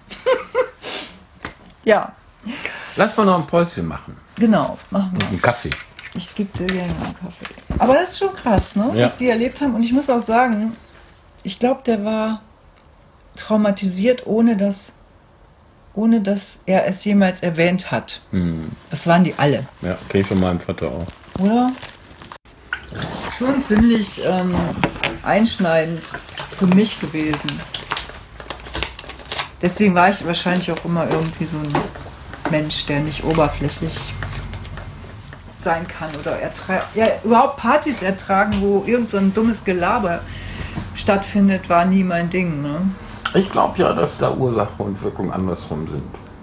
Ich glaube ja, dass sowas eher genetisch bedingt ist. Meinst du? Ich glaube schon. Also wenn du erzählst, nee, andersrum. Doch, wenn, wenn du erzählst, dass dein Vater auch so ein, so, ähm, so ein, so ein, so ein, so ein Feinfühlig. Gespür dafür hatte. Meine Mutter erzählt mir immer, dass meine Oma wohl auch so ja, gewesen sein muss. Hm? ja. Also konntest du durch die Gene. Ist meine Vermutung. Ne? Ich habe es bis jetzt noch nicht valide und empirisch bestätigt, bestätigen können, aber ich glaube ja. Mit Alice Schwarzer sind wir jetzt fertig. Ach, alte Schwarze brauchen wir jetzt nicht mehr. Nee, finde ich auch. Aber lass uns doch mal, bei, bei Bruce Webber und Kevin Spacey hast du ja sehr gestockt. Ja, weil ich mit Schauspielern nicht so viel anfangen kann. So, Bruce Webber ist ein Kollege, ist ein Knipser. Ach, dem meinst du Fotografen? Ich dachte, das wäre auch ein Schauspieler. Ja, Fotograf. Sorry, ich hab's nicht so mit Namen, wirklich nicht. Nicht schlimm. Also das war ja auch extrem spontan, ne? Ja, ich gebe äh, geb ich zu. Also da muss ich erstmal mein Namensgedächtnis ne, wieder einordnen. Ich wollte damit natürlich auf die MeToo-Debatte raus. Ja, aber das Thema ist jetzt irgendwie durch. Das ist ja so. Ein Thema wird medial durchgekaut bis zum Erbrechen. Ich, ich sag ja gerne gehechelt. Gehechelt. Also du, durchgekaut, das hat fast schon was Ja, Genussvolles. aber und das ist es ja durchgehechelt. Und dann kommt das nächste Thema. Und das ist ja auch mein Thema gewesen am Brandenburger Tor. Ne? Ich habe eine Bilderverbrennung gemacht gegen das Vergessen. Und zwar mit elf Freunden am Brandenburger Tor, mitten im Winter. Es war schweinekalt. Und ich habe die Demo auch angemeldet. Ne? Wir sind zwölf Stunden mit dem Wohnmobil nach Berlin. mit unseren Plakaten, Flyern und Bildern im Gepäck. Vor oder? Ah nee, muss ja nach der War- Grenzöffnung gewesen Das sein. war 2002 im Winter, nach der Kosovo-Nummer. Da fing Bush an, seinen Krieg zu planen für den Irak. Der, der zweite Irakkrieg. Der erste war, glaube ich, 91. Aber eigentlich war es ja der dritte. Der, Ja, gut. Der erste war ja von Saddam gegen. Ja, Kuwait. okay, aber jetzt von Amerika aus ne? gesehen. Und da habe ich dann ähm, eine Performance gemacht gegen das Vergessen, wobei ich die Bilder aus dem Kosovo verbrannt habe. Mit. Jetzt kommt der Hammer. Das war auch so krass. Das war nicht ganz. Da habe ich ein Bild, ein riesen Bild gemacht vom Kosovo mit so Schuhen im Dreck und so von einem Kind. Und auf dem Bild stand, ich weiß nicht mehr genau was, aber ungefähr. Kosovo war gestern. New York vorbei, war ja auch dann diese New York. 2001, Ein, mhm. New York vorbei. Bohlen, wer ist das? Die Wahrheit besteht nur aus ein verbra paar verbrannten Momenten. Und dann habe ich Handzettel, ganz philosophische Handzettel verteilt. Text. Selbst getextet. Boah, mit einer Journalistin zusammen, die auch mit war. Hat dein, dein Sohn redigiert? Nee. Ähm, der war aber gut, der Text, weil der war bezogen auf das, was wir an, an, an Menschen, den Menschen antun. Mhm. Und ähm, ich konnte damit einfach nicht klarkommen und ich habe gesagt, du musst irgendwas tun. Ne? Das war jetzt äh, wirklich krass, weil wenn du das Gefühl hast, du musst was tun und du schaffst das nicht, dann überlegst du dir, was kannst du tun? Und das habe ich einfach gemacht. Ich habe auch keinen Sponsor, nichts gehabt. Das war alles mir auch scheißegal. Mhm. Diese Erika, die mitgemacht hat, weil ich sie gebeten habe, mir zu helfen mit den Texten, die fand die Idee so geil. Und die war Autorin und ähm, was Krimi-Autorin und, und auch Journalistin fürs Radio. Und total schräge Frau auch. Und die sagte, Mensch, wir fahren mit unserem Wohnmobil. Coole Nummer. Dann sind wir, habe ich alle möglichen Freunde angerufen und sind dann dahin und haben das gemacht. Und dann kam eine Zeitung, die Taz, da an, zum Fotografen. Die gute alte Taz. Aber weißt du, was der Typ dazu mir sagt? Der, der Typ da von, oder DPA, also DPA, glaube ich, war das. Da sagt der Typ zu mir, das sind ja alles kleine Bilder. Ich dachte, hier sind so riesen Poster. Ja, nur voll verkauft. Voll. Da habe ich gesagt, geht's noch? Ich glaube, sie gehen besser. Sie haben hier gar nichts verstanden. Du bist aber auch ein böses Mädchen. Sie haben hier wohl gar nichts verstanden. Aber die Taz hat dann irgendwie geschrieben, ähm, Performance am Brandenburger Tor, Bilder gegen das Vergessen, verbrannte, was weiß ich.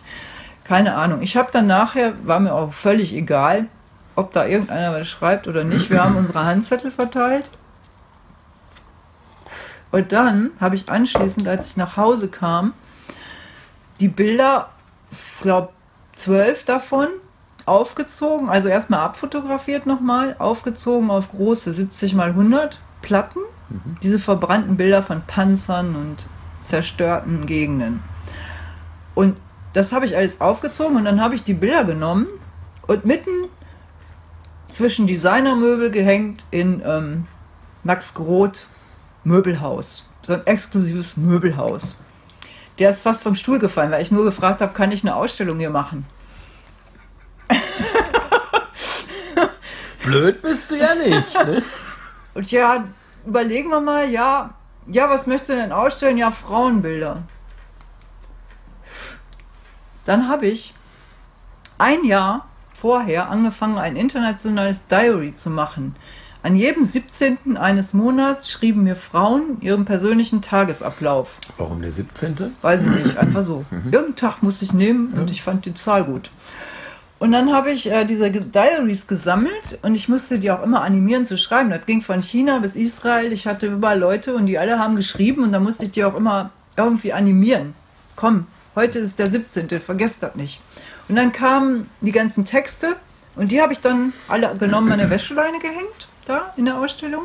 Und in einem anderen Raum hatte ich Videos, also ein Video laufen, da hatte ich Frauen interviewt zum Thema Gleichberechtigung und Mutter, alleinerziehende Mütter und sowas. Ich habe alle möglichen Leute gefragt nach ihrem Leben und wie sie das finden in dieser Gesellschaft und diese Videos liefen in einem extra Raum.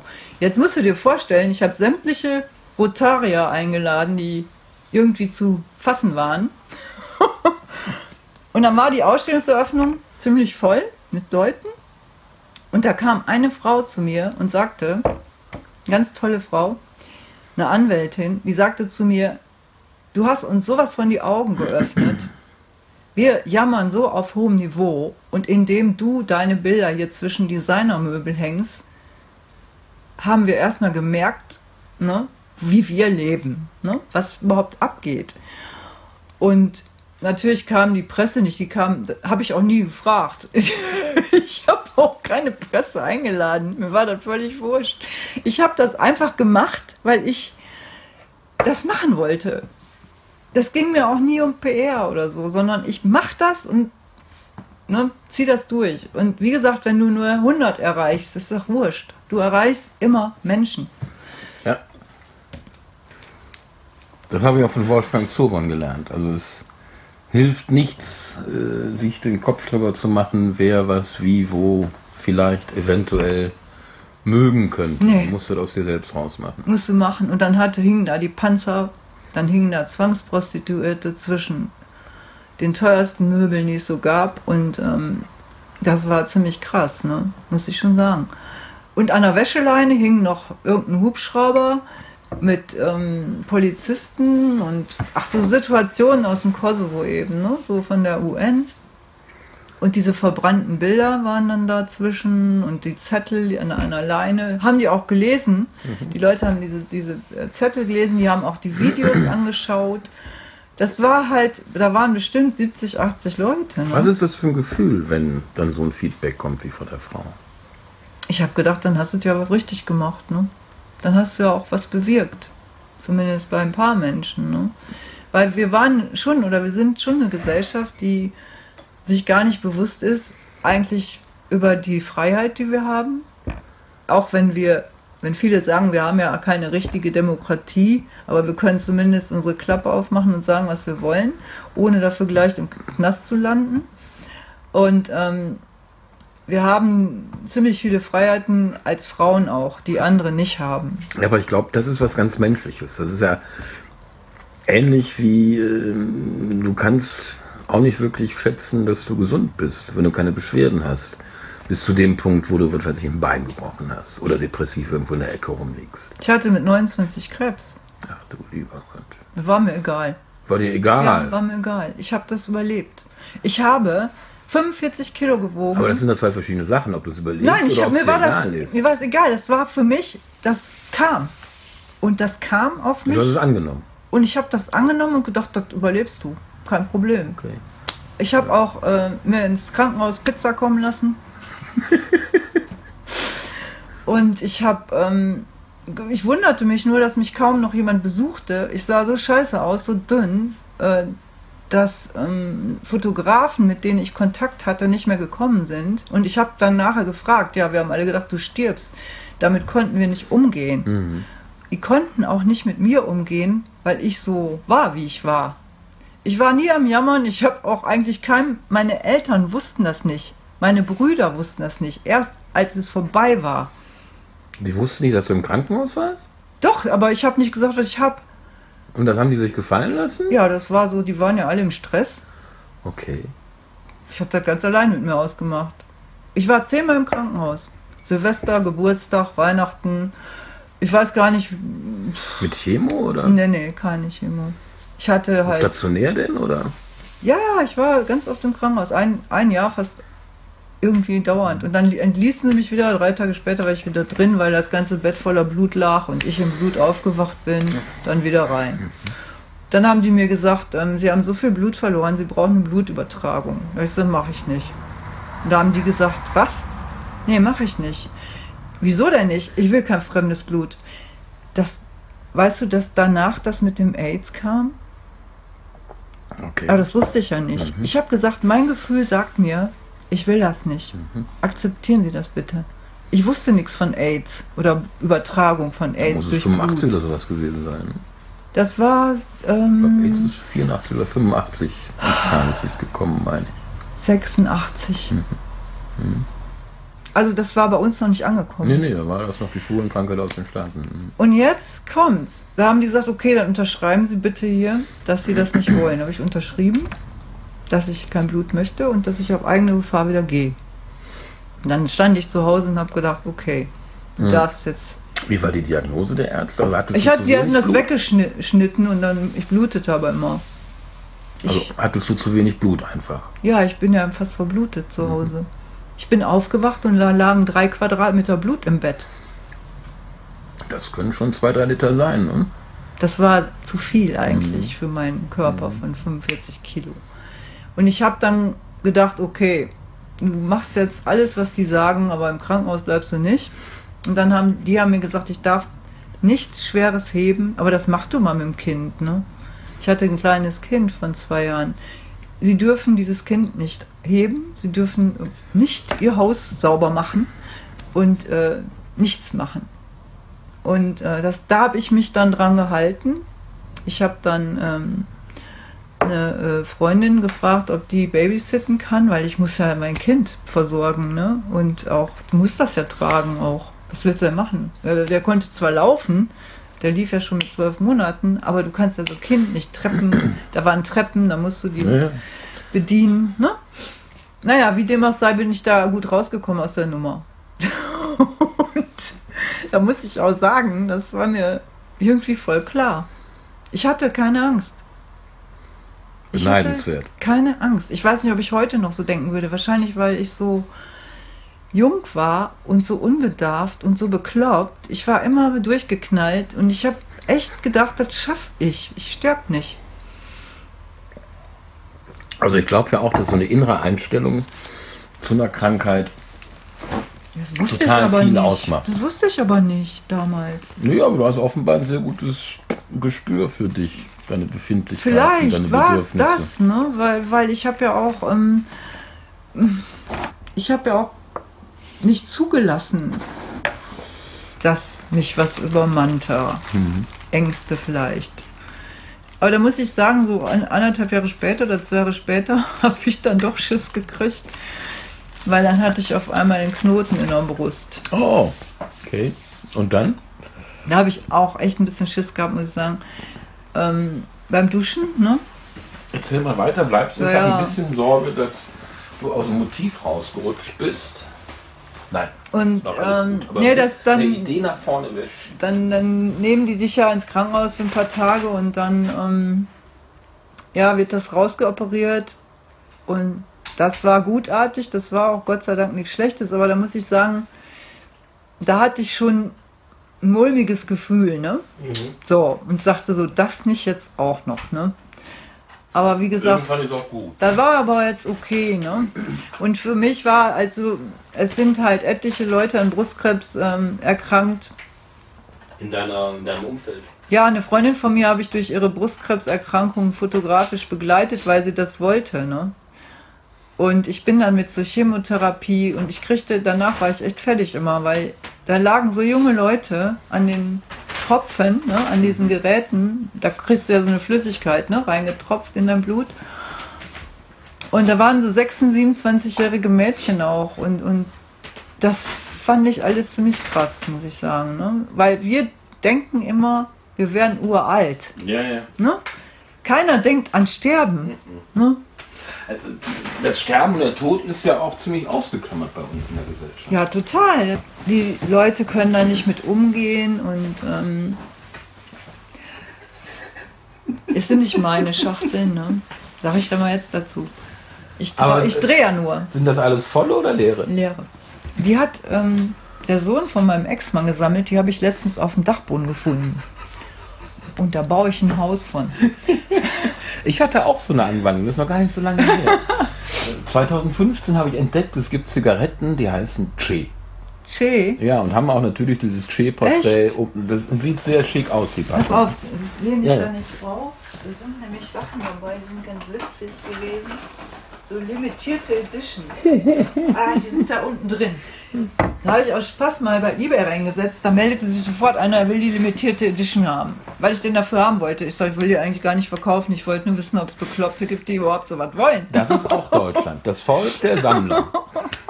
Ich baue davon. Weißt du, ich habe immer so überlegt, wie viel man so verraucht in seinem Leben. Und da habe ich gedacht, ich baue da so ein Haus von, weil man schafft es doch, ein Haus zu verrauchen.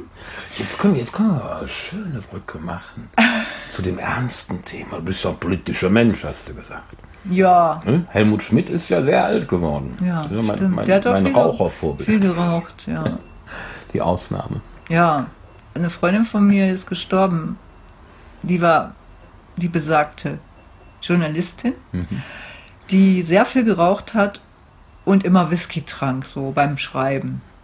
Ich sag, wieso machst du das? Ja, ich brauche das dann und fällt mir mehr ein. Das ist aber, also hast du das nicht? Ich habe das Trink dann keinen Alkohol beim Schlafen. Nee, Alkohol auch nicht. Aber, aber wenn ich, also ich habe ja irgendwann, ich glaube 2012 oder 2013 diese ähm, Silver Effects Software gefunden, mit der man so schön die digitale Dunkelkammer machen kann. Also wo du halt rauchen kannst und trinken kannst und essen kannst. Alles, was früher im analogen, in der analogen Dunkelkammer nicht Ja, ging. Deswegen liebe ich digitalen Workflow. Ja. Und seitdem ist das so, äh, an, an so einer Schwarz-Weiß-Ausarbeitung kann ich auch schon mal gut eine Stunde, weil, weil du alles mit so Kontrollpunkten machen kannst. klar. Gradation, Partielle Ja. aufstellen und pipapo. Wenn ich dabei nicht rauchen kann, werden die Bilder einfach schlechter. Dann ist natürlich eine falsche Programmierung im Hirn, das ist mir auch. bewusst. Aber es ist so. Ja, es gibt ja auch Leute, äh, die brauchen beim Schreiben, so, wenn sie hat ja diese Romane geschrieben, da irgendwelche Krimis, die sagte, ich brauche das dann, ne? Den Whisky daneben, meine Fluppen. Und die ist an Lungenkrebs gestorben vor zwei Mhm. Jahren, ne? Also Auch nicht so ein schöner Tod. Ne? innerhalb sechs Wochen. Spät Ich habe sie auch oder? nicht gesehen mehr. Ich Mhm. habe sie nicht mehr besuchen können, weil ich es nicht erfahren habe. Und äh, das ging so schnell. Sie wusste das dann auch und die hat auch mir, zu mir, als ich ihr vor zehn Jahren gesagt habe, ich glaube, du rauchst zu viel. Ich glaube, es ist jetzt mal irgendwie vielleicht doch an der Zeit zu. Wenn ich krepiere, dann krepiere ich, sagt sie. Es ist mir egal. Ich lebe jetzt. Sie hatte halt auch eine sehr spezielle Einstellung. Ähm, es tut mir nur leid für die Kinder. Sie hatte Kinder, hat Kinder, drei Kinder. Wie alt? 58. Nein, meine Kinder. Äh, die Frau war 58, die Kinder, ja, alle erwachsen, aber gut. Die Ja. jüngste, glaube ich, 25. Doch früh. Also Zu man früh. muss nicht unbedingt seine Mutter verlieren, wenn man 25 Nö, ist. Ne? nö, ich bin froh, dass ich meine noch habe. Ja. Sehr froh. Und Können wir vom Tod weg? ja, müssen wir auch jetzt. mal. Müssen wir nicht, Doch. aber wird ein bisschen schwer. Ja, ja. Ich, ich, ich wollte, du hast ja eben erzählt, dass dein Vater bezeugter, Quatsch, überzeugter Sozialdemokrat Ja, Ich habe ja versucht, die Kurve über Helmut Schmidt zu kriegen.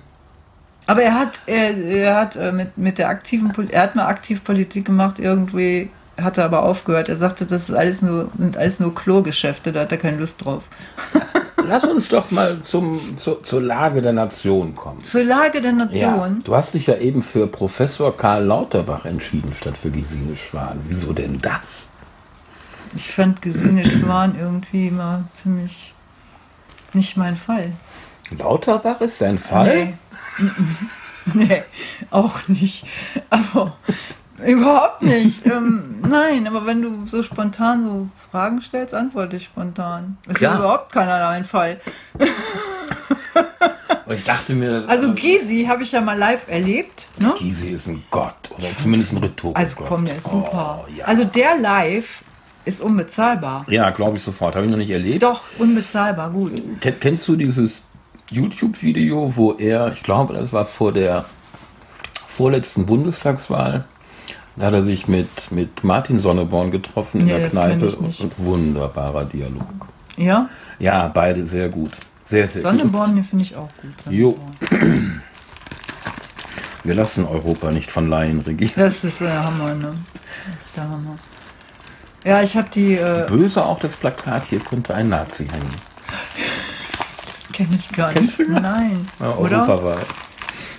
Ach so, ja, ja, ja. Ich habe nur, ich habe die, die ähm, bei Instagram, ne, als Abo da. Äh, ich habe die, in denen folge ich. Mhm. Ja. Ich gucke aber nicht jetzt regelmäßig auch rein und ich muss Mhm. dir auch sagen, seit ungefähr vier Monaten, fünf Monaten gucke ich keine Nachrichten mehr. Warum? Ich verdau sie nicht mehr. Ich Okay. schaffe das nicht mehr im Moment. Ich brauchte mal jetzt so eine wirkliche Auszeit von da draußen. Dann lass uns doch mal locker flockig weitermachen mit meiner Lieblingsfrage, meiner aktuellen. Wie lange bleibt denn AKK noch Vorsitzende der CDU? Frage ich mich auch. Mhm. Ob die. Weißt du, ich würde mir jetzt kein Urteil erlauben über irgendeine Person. oh, jetzt fängt sie an, Nee. irgendwie politisch korrekt zu Ja, werden. bin ich das, hatte hatte ich mir anders Bin vorgestellt. ich auch. Und zwar habe ich immer gesagt, egal wer da steht, du musst die Leute fühlen. Deren Aura fühlen, du musst mit denen reden. Ich sehe die alle nur am Fernsehen. Und ich muss dir eins sagen, ich war zur Eröffnung der amerikanischen Botschaft 2008 in Berlin. Und da habe ich sehr viele Politiker kennengelernt und alle möglichen Leute. Da war unter anderem Steinmeier. Den fand ich total toll. Bis dahin. Nee, Oder insgesamt. to- Davor war der für mich egal, eher. Ich fand den total genial. Als Typen von der Aura, von seinem ganzen Sein. Und vorher war der für mich eher nichtssagend. Den fand ich jetzt nicht schlecht oder so, aber er war eher so für mich, spielte keine große Rolle. Und als ich den persönlich kennengelernt habe, muss ich dir sagen, ich war positiv überrascht. Der ist halt auch nicht telegen. Finde So. ich schon. Also so, eine, so, so Nee, ein, so ein, so ein so. weißhaariger. Ja, aber er hatte dann früher Also war er nicht so telegen jedenfalls. Aber wer sieht denn in der SPD besser aus als Es er? geht da nicht ums besser aussehen, Ja, doch. ums Rüberkommen, Na, sag ich, ich, mal. ich finde ja schon, bei so Spitzenpolitikern geht es durchaus um auch Rampensaugqualität. ja, man muss da schon auch irgendwie, ne? Also das war halt auch, was, also Andrea Nahles äh, toll in der zweiten Reihe, aber doch nicht in ich der finde an. Andrea Nahles ehrlich gesagt auch nicht gut, überhaupt nicht. Geht nicht. Ich finde die Frau auch unmöglich. Tut mir leid, aber Also da, da wiederum will ich mir nicht so ein Urteil erlauben. Nee. Ich denke mir, wenn... ich weiß aber wenn, jemand, der mit der lange zusammengearbeitet hat und ähm, Okay, ja, dann... ähm, mit dem war ich verheiratet. Der war nämlich Juso-Landesvorsitzender Okay. in Rheinland-Pfalz und der kennt die Frau sehr gut. Und Also das, was ich jetzt weiß von ihr, hat natürlich auch eine Meinung gebildet bei mir. ja. Auch wenn ich sie nicht persönlich kenne und kannte, habe ich immer gesagt, mit dieser Frau wird die SPD den Vollabsturz hinlegen. Na, den Vollabsturz machen sie nach ihr. Also jetzt gerade. Wie, wie kann man denn bitte schön, also wenn man schon so ein Interimstriumvirat einsetzt, wie, wie kann man denn so eine, so eine Vorsitzendenwahl ein halbes Jahr rauszögern, Ja. wenn drei Landtagswahlen anstehen? Du, die haben keine Leute auch. Das will ja keiner machen, ne? Aber guck Also am, mal. am schnellsten war ja Olaf Scholz und, und Weil. Nö, nö, ich bin ja schon ein Minister, das passt nicht, das geht nicht. Alle Kanzler sind Vorsitzende gewesen. Also was das für eine scheiß Ausrede auch ist. Aber jetzt guck doch mal da. Erstmal ist das alles so verkrustet. Wenn du hier in die SPD gehen würdest, würde ich gar nicht machen.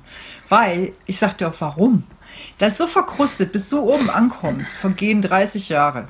Und du musst dich da durch alle Instanzen nach oben arbeiten. Wanzen. Da zählt auch Wanzen, keine nicht Kompetenz. Da zählt erstmal Plakate aufhängen, Flyer verteilen. Da zählt nicht die Kompetenz, die du hast, sondern erstmal musst du dich nach oben malochen. Lehrjahre sind keine Herrenjahre. Ja, aber das ist so veraltet. Ja, das Prinzip ist so veraltet, Ja. dass die jungen Leute ganz ehrlich darauf keine Lust haben, sich so nach oben zu schleimen.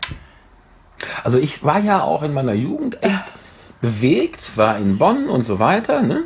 Und habe aber relativ zügig, nachdem ich mit der Lehre fertig war, Politik erstmal zur Seite gelegt, weil das alles irgendwie also Schmidt war dann auch abgewählt, das war ja schon war ja schon, da war ich in der 12 oder 11, da haben wir in der Aula geguckt. Das Misstrauensvotum. Ja, genau. Ähm, Ja. Oh, ich habe mal Kohl live gesehen und stand direkt neben ihm. Der war schon ziemlich weißt groß. du was? Ne? Weißt du was ich ihm gesagt habe? Arschloch, geh. Wann war das? 83? Ah. Zwei? Nee. Wann, vor, also vor, bevor, Moment, nee, nee, nee. Ah, Kann das sein? 81? Telefon. 81? Ey, auf Ey. jeden Fall. Früh, lange. her. Aber irgendwie hast du da ja auch ein Faible für, ne? Für so nicht ganz alltägliche Geschichten. Nee, ich hab, ich weiß nicht, ob, ähm, also ich lebe auch, glaube ich, hier im falschen Land. Ich weiß aber auch nicht, welches Land für mich das. Ideale wäre. Vielleicht Hast du denn so eine Hitliste oder Ja. Top 5? Arche im Universum. Da habe ich mir sagen lassen, soll man relativ allein und einsam sein. Und das wäre, glaube ich, auch nicht so deins, oder? So zwei, drei, vier Wochen vielleicht. Na, ganz einsam Aber so sein. grundsätzlich- Also ich bin mit mir selber nicht einsam, muss ich dir sagen. Ich kann gut alleine sein. Ich bin ein Mensch. Ich kann total gut mit mir alleine sein. Aber natürlich möchte ich das auch nicht auf Dauer. Also mit ist nicht so dein Job. ne? Ich habe mal, dran, ich hab mal dran gedacht. Ja, ich ja auch. Aber, aber das war dann schon so eine depressive Episode. Ja, das Also- ist, dann, ist dann auch eine Phase, die man Und hat sich auch nicht bewährt. Ja, ja. Also irgendwie macht das Leben auch nicht so wirklich viel Spaß da drin. Ja, es macht keinen Spaß, im Loch zu sitzen. Mhm. Nee. Nee. macht nicht wirklich Spaß. Hast du von dieser Bahnradfahrerin mitgekriegt, die sich letztes Jahr so schwer verletzt hat und Ja. im Rollstuhl sitzt? Ja, habe ich Die mitgekriegt. ist ja Hammer, toll. ne? Ja, da habe ich Ich habe das gelesen. vor drei, vier Wochen eine Doku auch im ersten gesehen. ja, also so sehr viel mutig. Energie. Tolles Sehr Weib. mutig. Ich habe darüber gelesen in irgendeiner Zeitung. Äh, So in ich so weiß einer, gar in so nicht einer mehr. Phase so nach draußen zu gehen, da gehört Ja. schon was zu. Wahnsinn. Ja. ja. Also es gibt schon tolle Leute, ne? die dann mit Ja, ihrem wie Schicksal viele, aber es gibt immer noch tolle Leute. Ach, es gibt auch, auch wunderbare. Also ich habe eine Freundin, die kenne ich seit meinem dritten Lebensjahr. Ne? Die habe ich immer, bin ich immer noch. Das ist meine beste Freundin. Und ich finde, solche Leute braucht das Leben, wo man einfach hingehen kann. Ne?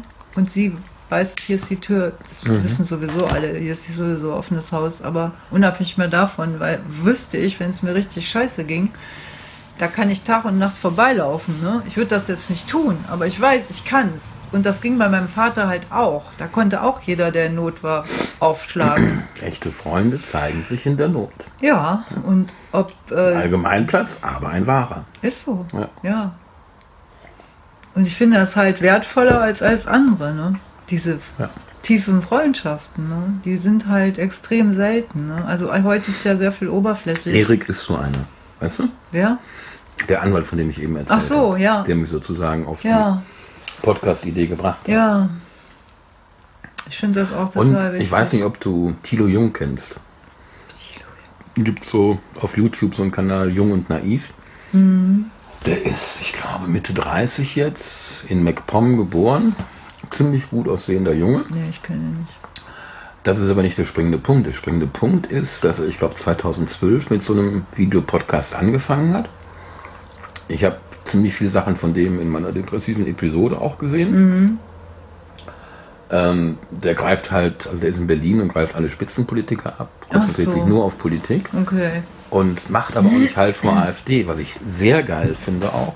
Also äh, interviewt Gysi und Brecht zum Beispiel auch. Ich glaube, drei, vier Mal hat er Brecht schon gehabt. Tolle Gespräche. Aber Gysi ist nicht AfD. Nein, ich wollte damit nur sagen, dass er die gesamte Bandbreite Ja, okay, die Gesamtbandbreite. abgreift. Aber und halt, ganz und ehrlich. halt nicht den Fehler macht, den halt Ja. viele andere machen und sie zu Märtyrern stilisiert, weil sie nicht mit denen reden. Das ist verkehrt. Das geht nicht. Ganz ehrlich, wenn ich so einem Höcke gegenüber sitzen würde, weiß ich nicht, ob ich ruhig bleiben könnte. Bei den Musst Sprüchen, ja nicht. bei den Sprüchen, die Muss man solche ja nicht Leute, nein, aber also, also da, da, ich weiß nicht, ob du ich das mitgekriegt hast. Der saß ja bei Günther Jauch und hat sein Deutschlandfähnchen da ich habe ausgerollt. das gesehen. Ich gucke sonst nie das, nie. Also Jauch ist Aber- vielleicht toll bei Wer wird Nee, Millionär, ich mag überhaupt nicht Jauch, sorry, ich mag den nicht. Es ist überhaupt nicht meine Welt. Und ich habe das einmal zufällig gesehen, da sitzt dann dieses, dieses, dieser Vollpfosten. Und dachte so, boah, wieso laden die den ein? Ja gut, der muss ja wahrscheinlich ähm, und das Volk. also ihn einladen oder einen Vertreter der AfD einladen, ist wichtig und richtig in der Demokratie, finde ich. In der Demokratie ist das wichtig und richtig. Er hat die Chance, da seine scheiß Nazi-Sprüche abzulassen, was ich sehr bedenklich finde. Ja, da kann man aber darauf rea reagieren, eigentlich. Also wenn man kann. Aber wer macht das denn dann gescheit? hä? Wer Gescheit- reagiert denn? gescheit wer reagiert denn zum Beispiel auch mal richtig hardcore? Das tun die nicht. Das ist so verweichlich, die Antwort dann, dass du ja schon Angst und Bange kriegst vor den Antworten dieser Moderatoren. ja, es sind Flachpfeifen. Ja, sind sie. Die sind, die haben doch. Und, keinen. und, und Gauland und, und Meuthen, die sind einfach rhetorisch ziemlich gut. Da kannst du sagen, was du willst, da beißt die Maus keinen Faden ab. Ja, aber da musst du ja auch dann den Gegenpart haben, der dir Ja. die passenden Antworten Ja, gibt. das, ich glaube zum Beispiel Friedmann. Michael Friedmann. Ja. Das wäre jemand, von dem ich mir wünschen würde, dass er mal Herrn Meuthen auseinander Ja, das wäre mir auch mal recht. Stimmt. Ja, könnte er mal machen. Hat er vielleicht schon, wissen wir ja gar nicht. Weil Der hat ja auch noch so ein kleines Format auf NTV, glaube ich. Ich weiß nicht, ich habe da schon ewig nichts mehr von gehört, von dem. Also ich bin auch zu sehr, ähm, zu sehr jetzt irgendwie nicht da unterwegs, gerade öffentliche Welt und so. Interessiert mich im Moment Wo bist denn du gerade unterwegs? Ähm, also ich ähm, habe gerade dieses Buch gelesen, ne? Die Frau, die genau, sehr gutes Buch. Die Frau, Weil die Nein sagt. Ich mache hier Urlaub auf Bad Balkonien gerade. Also- Rebellin, Muse, Malerin, Françoise Gillot über ihr Leben mit und ohne Picasso. Ich glaube, ich bin ja nicht im Bild drin. Ja, Komm mal ein bisschen näher. genau. Und Warte ähm, noch- ja, muss ich noch muss noch mal wiederholen, müssen wir raus. Die Frau, die Nein sagt. Genau. Von, hat sie das selber geschrieben? Nein, das hat ein äh, Journalist. sie Ah ja, genau, von, von Malte Herwig über Françoise Gillot, Rebellin, Muse, Mal- Malerin. Über ihr Leben mit und ohne Picasso. Ja, super Buch. Leiht sie mir nicht, muss ich mir selber Ja, kaufen. ich verleihe keine Bücher Ah, mehr. Sieht toll aus, oder? Wie ist das eigentlich mit dir? Ähm, alterst du gerne? Ob ich, Nee, andersrum, andersrum. Die Frage, die ich stellen will, ist eigentlich die, äh, mache ich über das Video so ein digitales Bügeleisen oder Nee. magst du deine Falten? nee, ich möchte keine digitalen Bügeleisen. Dankeschön. Also, ach, nee. Aber was ich, was Alter, Alter, man, man fühlt sich manchmal auch alt, wenn man so vier Tage hintereinander morgens um drei Uhr aufsteht, so wie ich. Ne? Kann ich bestätigen. Dann sehe ich auch echt scheiße aus, finde ich. Also ich sehe, wenn ich zwei Wochen weg war und sei Aber es heute, nur heute hast du ja ausgeschlafen. Sei es nur, um halb vier ja, sei es doch nur fotografisch unterwegs war, ich war zwei Wochen unterwegs. Ich sehe immer zehn Jahre jünger aus dann, weil ich dann meine Leidenschaft Mhm. auslebe. Ja, kenn ich, kenn ich gut. Absolut, das verjüngt mich direkt. Mhm, Und du siehst das. Das ist ganz komisch. Oder wenn Ich ich in Israel war, dann sehe ich aus wie das blühende Leben. Ne? Komm zurück und bin glücklich. Egal, was da läuft. Aber Ja. ich fühle mich gut. Und so ist das eigentlich. Ähm, ich bin auch zu Hause äh, zufrieden. Das, aber ich finde Deutschland sehr anstrengend im Moment. Ja, äh, ja. Da kann ich nicht widersprechen, leider. Egal, was du für einen Sender anmachst, ne, wo, das ist mir so auf den Keks gegangen mit der Europawahl. Was jetzt? Die, die Europawahl. Die Wahl an sich ist auf den Keks Nein, gegangen? die Wahl nicht, sondern das, was davor ablief in sämtlichen Talkshows und Ich fand Riso klasse. Was, was? Dieses Riso-Video. Hast du, hast du das Ach so, das? Oh. Nee, noch nicht, nee, noch nicht. Was hat dieser junge, blauhaarige Mann, Ja, ich dieser hab- ich hab- altehrwürdige ich ehemalige Volkspartei CDU an die Wand gedrückt? Ich habe es noch nicht gesehen, leider. Also, ich habe es mir von vorne bis hinten Ja. angeguckt und es ist echt scheiße gut. Ja, ja. Und der Typ ist auch scheiße gut. Der war irgendwann bei Böhmermann, jetzt kann man ja von dem halten, was man will. ja. Aber er hat da echt zwei, drei Dinge gesagt. Also Empfehlung, ne? Mal Ich werde es mir auch anschauen. auf YouTube googeln. Geht das überhaupt? Doch, also den sowieso kann das Gleiche. finden. Den kann man Also finden. findet man Böhmermann, also Riso bei Böhmermann. Tolles Interview. Da übrigens habe ich auch, als das rauskam, ähm, ich habe da erst eine Woche später von mitgekriegt, über die Tagesthemen, glaube ich. Da hatte der schon 12 Millionen Klicks. Danach nochmal, nee, ich glaube erst 5 Millionen. Und erst als er durch die, Boah. durch die klassischen Medien durch ist, also Tagesthemen etc. pp., war er dann irgendwann auf mittlerweile so bei 15 Millionen. Wahnsinn. Über diese, 15? ja, über diese Reichweite würden sich alle sogenannten Hammer. Leitmedien ist freuen. ja der Wahnsinn. Das ist echt ziemlich der Wahnsinn. Ja, das ist wirklich der Wahnsinn. Aber da hat die Politik ja auch geschlafen. Die haben die Hat? Ich, äh, der, das Perfekt ist nicht angebracht. Die Politik schläft. immer. Ja, Die schlafen seit Tiefschlaf. Tiefschlaf seit den 80er Jahren. Koma. So, die schlafen Vorher tief. schon, Ich habe schon. die SPD angeschrieben vor der Wahl. Ne? Alle Parteien, Europa? außer die AfD. Nee, nee, vor der anderen Wahl. Bundestag. Bundestagswahl. Habe ich alle angeschrieben. Die FDP, die Grünen und die ähm, SPD. Von der SPD kam nie eine Antwort. Was hast du denn geschrieben? Ja, wie, wie ich das machen würde. Wie du wählen sollst, oder was? Nee, wie, wie, ich die Politik gestalten würde und Ah, okay. dass sie doch mal vielleicht. Du hast ähm, sozusagen konstruktive Kritik. ich habe konstruktive Kritik geübt und ich habe auch gesagt, dass man die Partei, also dass die SPD einen Fehler macht, indem sie ihre eigene Politik niederredet. Ach, wenn es doch nur einer wäre. Nein, ich meine, verstehst du, was ich Ja, meine? ja. Die waren in der Koalition und reden ihre eigene Politik schlecht. Äh, Mutti war doch jetzt in Harvard eingeladen Ja. und ist hochgelobt Ja, worden ich für weiß. all das, was die SPD. Ich weiß, äh, was. Ja, Alles wurde schlecht geredet und äh, ich, äh, ich, ich konnte auch nicht anders. Ich musste mich einfach hinsetzen und den mal schreiben, aber es kam keine Antwort. Aber wer mir geantwortet hat, ist Christian Lindner.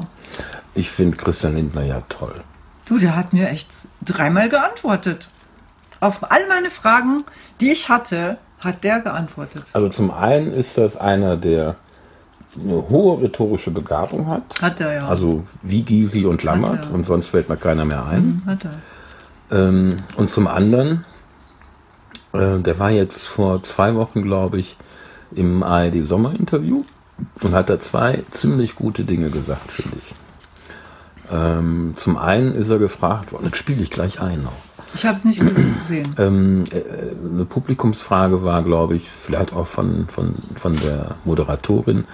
Ähm, was bedauern Sie in der letzten Zeit gemacht zu haben? Und da hat er ganz klar gesagt, diesen Spruch, den er getweetet hat über die Fridays Ach for so. Future, da hätte er halt genau das Gegenteil von dem formuliert, was er Ja, eigentlich ja. Mhm. meint. Und das war großer F also Ja. So gerade raus zu sagen, was man falsch macht, das gibt es ja eigentlich auch nicht Finde ich gut. Ja. Ja. Und da gab es eine ich Frage, die, die Ich sehr privat war, die ihn also über seine Freundin ausfragen wollte. Und hat er sich ähm, nicht übermäßig, aber dagegen verwehrt. Ja. Ganz klar und deutlich. Ja, der, der, der, der will sein Privatleben nicht. Ich kenne ihn von früher aus, nur auf, von, von irgendwelchen Veranstaltungen mal. Mhm.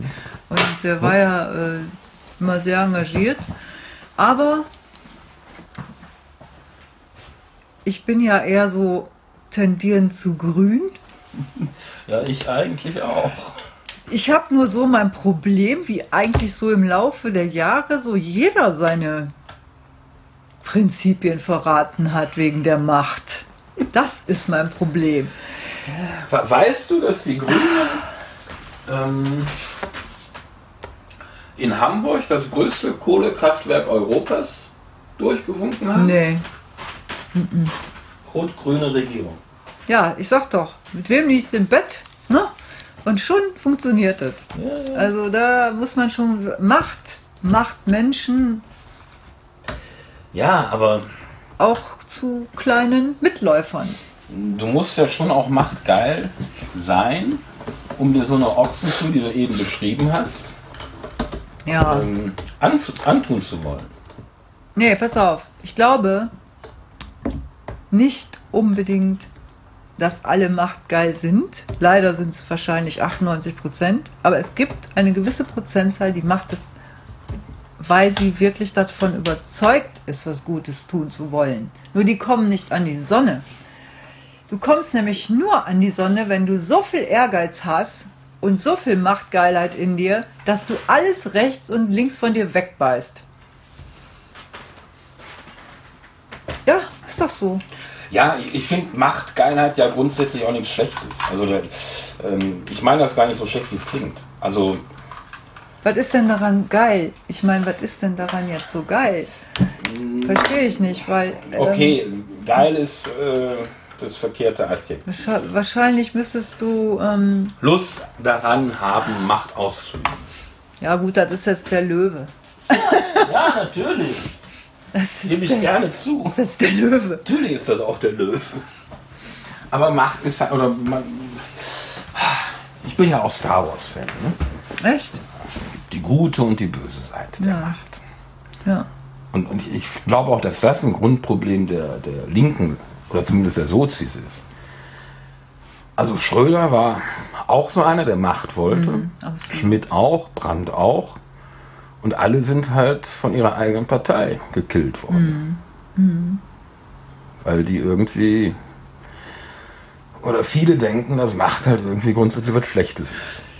Nee, wenn man sie positiv nutzt, ähm, ist sie ja gut. Ja, aber da liegt ja auch vieles im Auge des Betrachters. Eben. Was ist positiv? Genau, ne, deswegen ja. Hä?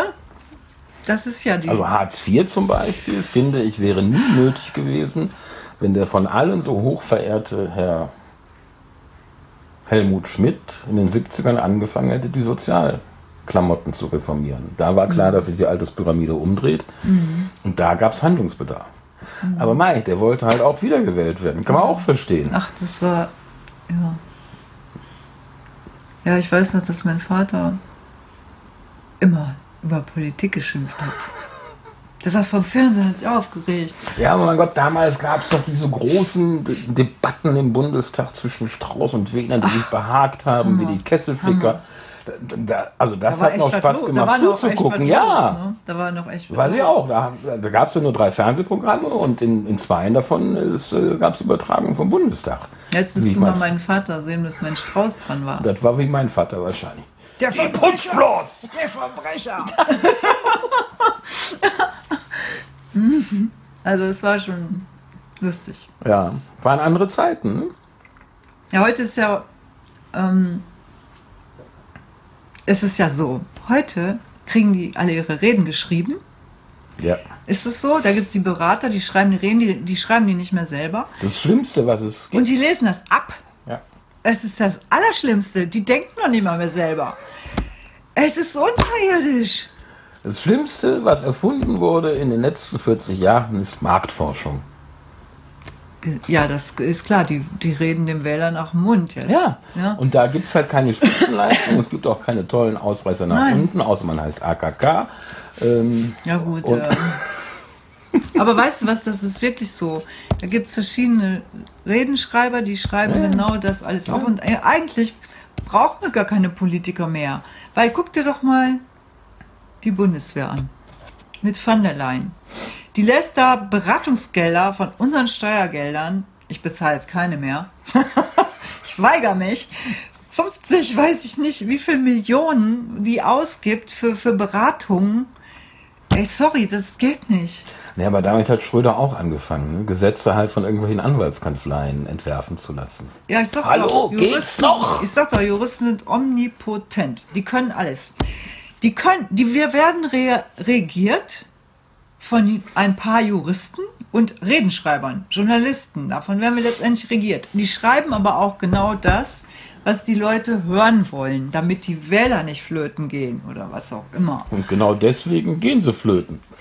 Es ist nichts mehr echt. Ja. Nichts ist authentisch. Und das einzige Authentische sind dann die Ausraster von der Nahles, die dann sagt, Ätschi Bätschi, was ja gar nicht geht, weil es ist ja Kindergartenniveau.